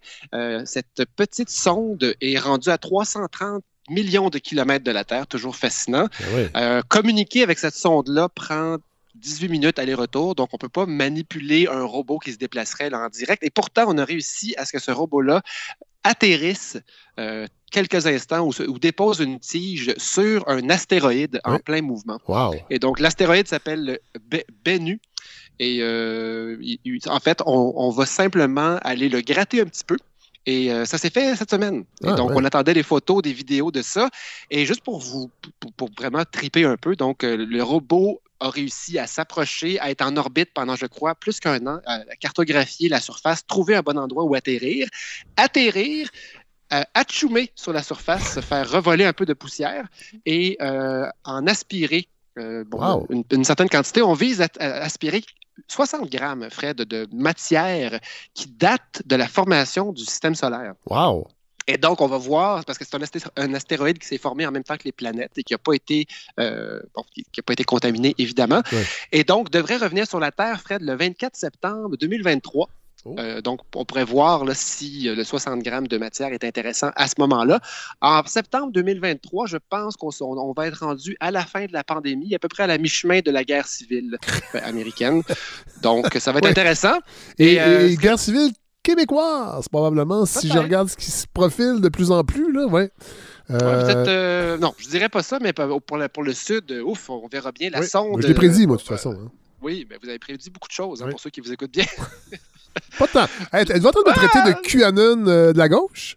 Je fais pas, pas non, tant non, de prédictions que ça, mais celle-là, je l'ai calée il y a quand même quelques années. Voilà. oui, ben, mais je me rappelle, puis écoute, on, On verra. verra bien, mais Oui. là, la- la- votre prédiction, euh, la date approche. On pourra, Oui. vous- on pourra vous juger à Oui. ce moment-là. J'espère. Mais bref, euh, l'intérêt de cette poussière spatiale-là, donc, c'est de, la- de- de l'analyser une fois revenu sur Terre. Et ce qui est vraiment intéressant, c'est qu'on va l'analyser par petits morceaux. Et il est prévu que, on- on- que les chercheurs puissent avoir accès à des portions de cette matière euh, spatiale. Oui. Seulement à intervalles d'années. Donc, on va on sortir Ah un oui. premier échantillon tout de suite, un autre dans deux ans, dans trois ans, dans dix ans, dans quinze ans. Oui. Saviez-vous qu'on a fait ça aussi avec des, éch- des- des échantillons lunaires rapportés par Apollo? Dans le fond, parce que quand on, si on revient puis qu'on ouvre la boîte, on contamine, euh, Ah, contamine ben l'échantillon. Oui. Et après ça, si on dit des nouvelles questions qui émergent 20 ans plus tard, ben, on n'a plus d'échantillons. Et donc, c'est pour ça. Ah. C'est intéressant. Donc, Fred, on est capable de- d'être très, très prudent pour ne pas contaminer quelque chose qui vient de l'espace. Ah, Ah, je trouve ça intéressant. Oui. Et là, ça m'amène à mon, mon deuxième sujet, Fred. Euh, on a beaucoup de misère à prendre des précautions en ce qui a trait à notre propre territoire. Donc, on est capable de préserver un échantillon d'un astéroïde de 60 grammes pendant des dizaines d'années en espérant qu'il réponde peut-être à des questions. Et pendant ce temps-là, ben, il y a des mines qui s'exploitent au Québec depuis des centaines d'années et qui, euh, on le sait, de- dans bien des cas, détruisent totalement l'habitat dans Oui. lequel la mine se développe. Bon, alors là, je ne rentre pas dans le sujet de l'importance du développement de grands projets dans les régions, mais je peux déjà vous vendre un peu la mèche. Je suis en train de lire un livre, Fred, de Urbain Prou. Oui. Euh, Marc Urbain Prou, je crois, j'ai oublié, j'ai oublié son nom. Monsieur Prou, bref, Oui. spécialiste du développement des régions et qui euh, s'attarde dans ce livre-là à savoir qu'est-ce qui fait que certaines régions ont un décollage réussi et deviennent des centres finalement euh, qui ne dépendent pas que d'un seul revenu ou en tout cas d'une seule Ouais. industrie. Ouais. Et c'est un sujet qui m'intéresse vraiment beaucoup. Et Fred, je me serais jamais intéressé à ça si on n'était pas sorti de Montréal Ben pour non. se rendre, entre autres, en Abitibi. Et là, dans le devoir du 21 octobre, c'est de ça dont je vous parle. On parle d'un projet d'agrandissement pour un site de stockage de résidus de minerais de fer. Oui. Et c'est la mine du lac Bloom, du lac Bloom, pardon. Donc, c'est un scandale. On- on- rapidement, là, vous lisez l'article, c'est écrit on autorise la destruction de lacs. Oui. Euh, il y a des milliards d'argent, euh, de dollars de profit en, en jeu. Et là, je, pour le pur plaisir. De profit ou de redevance? D'histoire. De, de- ben, de profit pour la compagnie. Oui, c'est ça. Hum. Oui, ben oui. Je- La redevance, euh, on, pourra en parler une autre fois. Je, je sais très bien ce que je pourrais trouver en cherchant là-dessus. Ça sera, on, va, on va être que je pense. On va être déçus. Oui, on va être déçus, c'est certain. Mais d'ailleurs, Fred, ce que, ce que je sais déjà du livre de M. Proux, c'est que dans bien des cas, le problème du développement d'une région, c'est qu'il y a des stades. Puis le- les premiers stades, c'est qu'il faut qu'il y ait une extraction de ressources. C'est presque toujours la même chose. Ouais. Il y a- ça prend une extraction de ressources, mais il faut que l'argent que cette, euh, cette activité-là produit soit utilisé par des gens autour et que ces ben gens oui. puissent commencer à accumuler assez d'argent pour acheter des choses Ben oui. développer des projets secondaires. Et dans bien des cas, si on est par exemple dans le fly-in, fly-out, si le trois quarts de la main-d'œuvre vient d'ailleurs, Oui. ben, puis- puis- là, je parle pas évidemment des milliards qui sont faits par la compagnie qui extrait la ressource elle-même. Et dont le siège social est dans Euh, un paradis fiscal. Tout à fait. Et donc, donc on a. On a, on a on c'est faux de, de faire. le- Mon Dieu, mon téléphone sonne, ça, ça arrive jamais. Ben oui. Il y a quelqu'un qui sait pas que j'ai pas de téléphone. C'est peut-être un minière qui vous appelle là, pour rectifier les faits. Euh, je vais aller vérifier, j'ai peur. C'est Barrick Gold. C'est des gens gentils, je pense, c'est pas de problème. Mais non, mais Fred, euh, je laisse sonner. Ben oui. J'ai pas peur. J'ai pas peur. C'est sûrement quelqu'un qui parle en chinois puis qui va me dire quelque chose que je comprends pas. Qui me parle peut-être de, de mine. Mais Fred, donc, euh, c'est ça, je suis pas anti-mine. Non, non. Euh, je suis pas anti-projet. Euh, je m'intéresse à ça. Je suis juste un peu sceptique. Et euh, si je me fie à la destruction laissée par bien des projets par, par le passé, ben, j'espère que les garde-fous qu'on a aujourd'hui sont suffisamment efficaces. Cette mine-là, Fred, euh, la mine du lac Bloom, euh, c'est près de Fermont. Est-ce que vous connaissez la ville de Fermont? Avez-vous une idée où c'est? À peu près, oui, c'est dans, dans le nord, dans le, le haut nord du Québec, si on peut dire. Ben, imaginez-vous qu'on part de, euh, de, mettons, du Saguenay, de, la- de l'embouchure du Saguenay de Tadoussac, là, on Oui. se dirige en passant par la côte nord vers l'est, et on se rend jusqu'à Sept-Îles. Ben, À Oui. partir de Sept-Îles, où il y a un port d'ailleurs, Oui. euh, qui, sert à, évaluer, à, à évacuer, entre autres, Le minerai. les- le minerai. Eh bien, on part de cette île et on monte vers le nord. Et si je ne me trompe pas, on parle de, de, de 12 heures de, de- de voiture Oui. Pour dépasser, on reste du côté québécois, mais on dépasse la frontière sud du Labrador Oui. et on est tout près de la frontière très étrange, euh, la frontière ouest du Labrador. Donc, on est vraiment très, très, très, très loin. On est au-dessus du réservoir de la Manicouagan, donc l'espèce Ah ouais, de grand... même, oui. Si vous voyez une carte du Québec, le fameux rond, la- l'anneau, euh, ben c'est voilà, c'est là. Qui a déjà donc, été un euh, croissant, hein? j'avais des livres de, de géographie québécoise euh, quand j'étais petit et c'était un croissant, il n'était pas rempli encore. C'est vrai. Parce que l'origine, c'était un croissant, oui, oui, puis ça a été inondé, en fait. Pour, pour, je savais pour que c'était un réservoir, mais, Oui, euh, allez, et je crois bien que c'est un, c'est un cratère qui a créé ça. Oui, c'est ça. Si vous regardez des cartes de- des années 50, là, 60, vous allez voir, c'est, c'est un- c'est un- ça fait un croissant d'eau qui est pas très. euh, Et, et à partir des années 70, ça se remplit, puis ça devient un gros, gros, gros réservoir. Mais voilà, fait que après, il y, a une mine, il y a une mine de fer qui est là-bas depuis Oui. un certain temps et qui a fermé en 2014. Euh, donc, il y a- une perte d'emploi notoire à Fermont, donc 500 emplois disparus. À cette île aussi, à Oui. cause du port. Donc, Oui. et euh, donc une centaine d'emplois à cette île. C'est la compagnie Cliff Natural Resources qui fermait ses portes à ce moment-là. Le marché du fer, comme c'est souvent le cas, euh, était dans un creux et la compagnie était rendue comme à- au moment de lâcher sa première phase puis lancer la deuxième. Et bon, le timing était vraiment plus bon. Et euh, la mine a fermé ses portes. Oui. Il y a une compagnie qui s'appelle la Compagnie Minerai de fer du Québec, euh, qui est une filiale de Champion Iron, qui lui est un géant australien. Donc, c'est lui qui est derrière la relance c'est eux qui ont racheté les actifs de Cliff Resources et ils ont compté sur une aide de Ressources Québec, donc qui est une filiale, d'Investissement Québec. Investissement Québec, à travers Ressources Québec, a investi 45 millions pour repartir le projet. Une étude de faisabilité que je suis allé relire, qui date de 2017, euh, prévoyait des investissements euh, raisonnables et surtout une récupération de 15 milliards sur 20 ans pour la compagnie. Donc, ça sentait bon. Oui. Euh, il y a déjà un réseau de, de- de chemin de fer autour de ces installations-là qui sont déjà reliées à cette île. Et en 2017, la compagnie qui voyait grand a acheté, euh, s'est équipée de 735 wagons fret, euh, des, des gros wagons de train destinés à assurer la navette entre la mine et cette île. La mine a été officiellement relancée en 2018 et depuis, euh, ça bat des records d'extraction, ça roule à la planche. 500 employés, dont la plupart sont en navettage, donc des gens qui habitent pas forcément Le, à Fermont. le fameux fly-in, fly-out. Exactement, donc Ouais. qui ajoute un- une deuxième couche de problèmes. Mais bref, il y a du monde qui travaille là pour vrai. Oui. Euh, et là, on commence à entrevoir la phase 2. hein, dont on parlait au Oui. début quand on a fermé la mine en, deux- en 2014. Euh, on dit que c'est un des meilleurs minerais de fer au monde. Donc, Ah ce qui sort de là est d'une grande qualité, facile à vendre sur les marchés.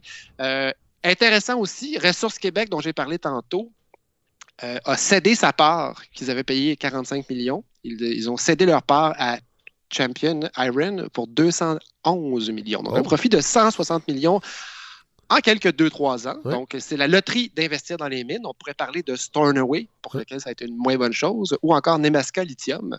Mais donc, il y a des fois où on fait de l'argent et d'autres fois où on n'en fait pas. Dans ce cas-ci, bon move, donc, de- sur le plan financier, d'aller d'a- d'avoir aidé au sauvetage de cette compagnie-là.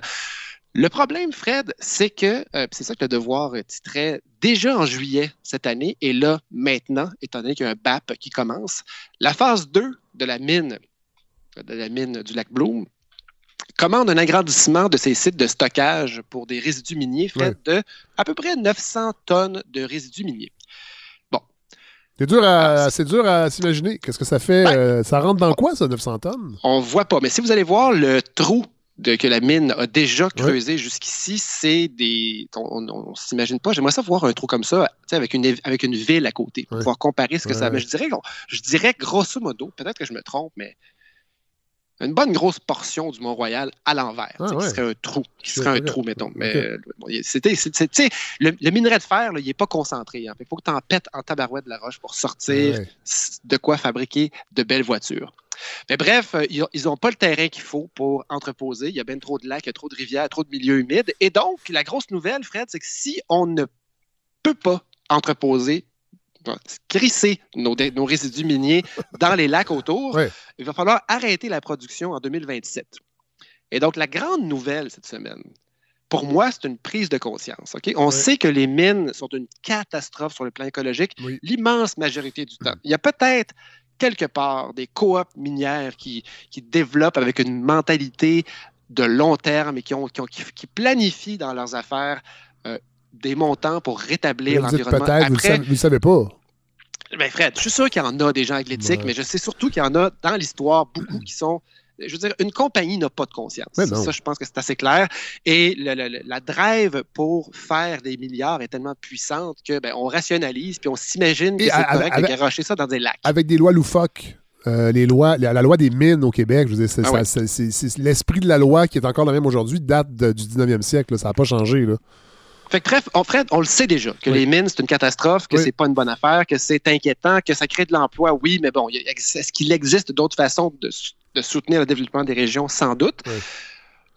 Mais on s'imagine qu'il y a des garde-fous. On s'imagine que tu ouvres une mine en 2020 où tu prévois un agrandissement, mais tu ne pourras pas mettre dans ton plan de travail, je prévois par exemple scraper 38 lacs ou 19 rivières et euh, étrangler à main nue 85 canards. Tu t'imagines que quelqu'un va lire ton plan et va dire, ben non, ça ne fonctionne pas. Eh bien, on a appris cette semaine, ça a été dit euh, lors de l'audience du BAP par le ministère dont j'oublie le nom parce qu'il est trop niaiseux, parce qu'il y a, euh, y a la lutte au changement climatique dans le nom du ministère.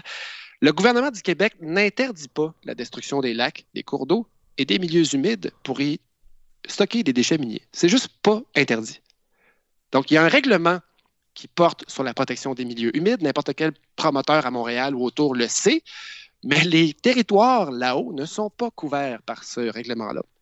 Alors, quand on soumet un plan comme celui-là où on dit je prévois scraper 16 lacs, 19 rivières, 14 ruisseaux et des, des territoires humides aussi, tout ce qu'il faut prouver, c'est qu'on a essayé d'éviter de le faire et de présenter les autres plans B et C qui ont, qui ont été écartés. Donc, pourquoi est-ce que vous ne ferez pas les autres façons de le faire? Par exemple, mettre tous ces détritus-là sur la terre autour, ben non, il n'y a pas de place, ça coûterait trop cher, il faudrait l'évacuer. L'autre possibilité, c'est de remettre tout ça dans le trou, mais ce ne sera pas intéressant parce que c'est possible qu'il y en ait encore d'autres minerais en dessous. Ensuite, il faut minimiser la destruction, donc envisager les options possibles et finalement compenser la destruction. Et là, il suffit de s'entendre finalement avec le ministère et d'obtenir le droit de détruire X nombre de lacs. Euh, C'est fou. et voilà. On parle, il y a, y y y un petit bout là-dessus sur le caribou forestier. hein, euh, espèce en danger. Sera-t-il dérangé, on se pose la question dans le BAP qui a commencé cette semaine au sujet de cette mine, sera-t-il dérangé par la destruction de l'habitat? Non. Non. Parce que, Fred, la zone est déjà totalement scrap. Donc, le caribou ne passe plus vraiment. Pourquoi? Parce qu'il y a d'autres mines autour et que ben, ils disent que même une fois réhabilité dans 40 ans, euh, ça va être tellement scrap que les caribous n'y retourneront pas. Vous connaissez le, le- le collectif euh, Le Québec euh, à meilleure mine? Oui, oui, tout à fait. bon, qui sont, habitués, eux autres, de contester des projets, disent que jamais ils ont vu euh, de façon aussi claire un projet qui implique la destruction de milieux fragiles pour augmenter euh, la capacité de stockage d'un projet.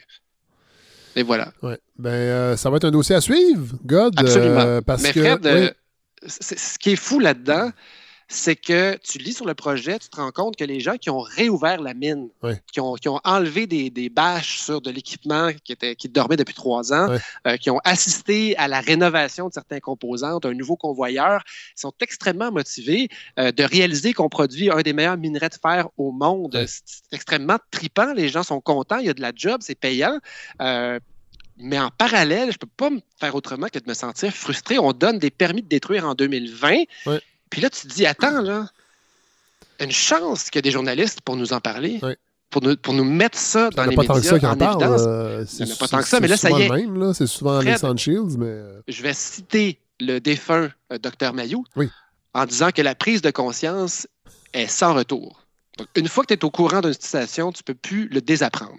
Et donc, oui, Fred, Je suis pas le sûr que- développement des régions, ça m'intéresse.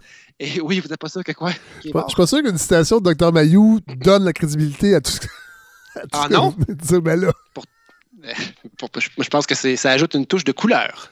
oui, de couleur, euh, oui, OK. Mais Fred, bon, donc mon, le- mon intérêt pour le développement des régions est grandissant. Puis je veux pas chier sur des projets qui Mais non. développent, mais, par contre, par contre, je peux pas faire confiance à un système qui est censé protéger notre bien commun.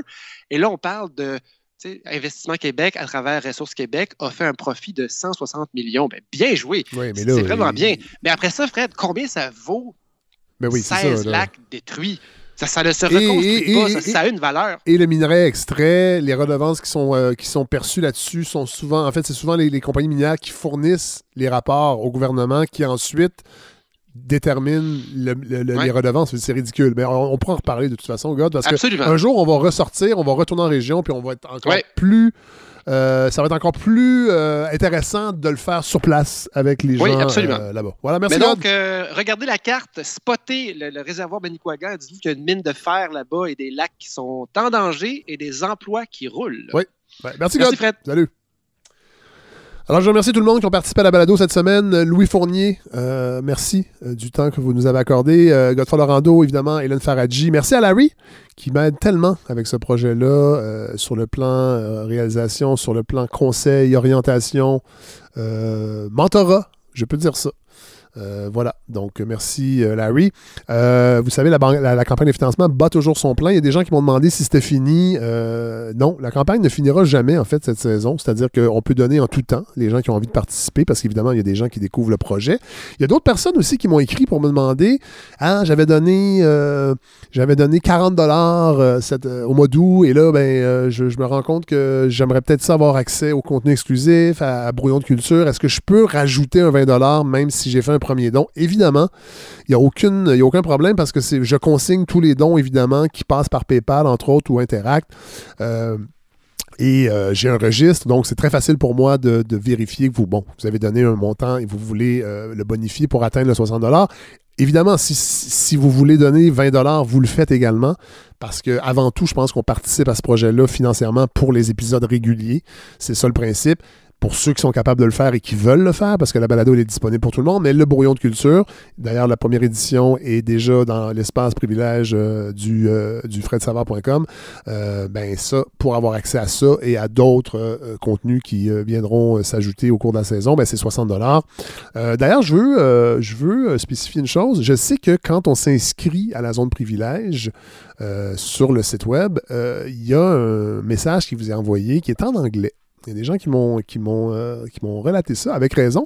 Et là, on est en train de travailler là-dessus. Il, pa- il paraît que ça pourrait être possible parce que c'est pas moi qui s'occupe directement de, de la machine interne euh, du, euh, du site web, mais il paraît qu'on va, probablement pouvoir le changer en français. Donc, on en est conscient, on, va faire, tout ce qu'on peut, mais évidemment, bon, ces plateformes-là sont souvent basées aux États-Unis, donc en anglais, c'est la langue de base, mais on va tenter de, de- de- de changer ça. Je remercie Émile Côté. C'est lui qui a euh, composé euh, le thème de Brouillon de culture il y a 17 ans. Euh, et lui, c'est un compositeur de musique électro, surtout. Je sais qu'il y, a une- chaîne, je pense c'est MMCO, sur EMCO sur YouTube. Je ne sais pas s'il en fait encore régulièrement, mais il publiait de ses pièces. Alors, c'est le fils d'un ami. Et c'est vraiment un verre d'oreille. D'ailleurs, je pense que je vais essayer de vous en mettre un extrait. Vous allez voir, là, c'est vraiment, vraiment mignon. Regardez. Ça, c'est le thème de Bouillon de Culture. Alors, merci, mille côtés. Euh, voilà. Alors, je remercie Andrea de Sawin également, qui m'aide tellement sur les médias sociaux et avec ses conseils euh, de faire de ce projet quelque chose de, qui vous rejoint qui, nourrit cette belle communauté. Puis je vous remercie évidemment tous les gens qui m'écrivent à chaque semaine. Euh, je sais que des fois, il y a des petits, pas des conflits, mais on se, il y a du débat dans nos échanges, euh, mais sachez que ça nourrit ma réflexion. Puis des fois, c'est un peu plus long. Tout ça se distille dans mon oreille et euh, j'en fais après ça des chroniques ou euh, des idées d'intervenants que je peux ensuite inviter. Alors euh, merci, bonne semaine, on se retrouve la semaine prochaine. Faites attention à vous et portez le masque, puis lavez-vous les mains.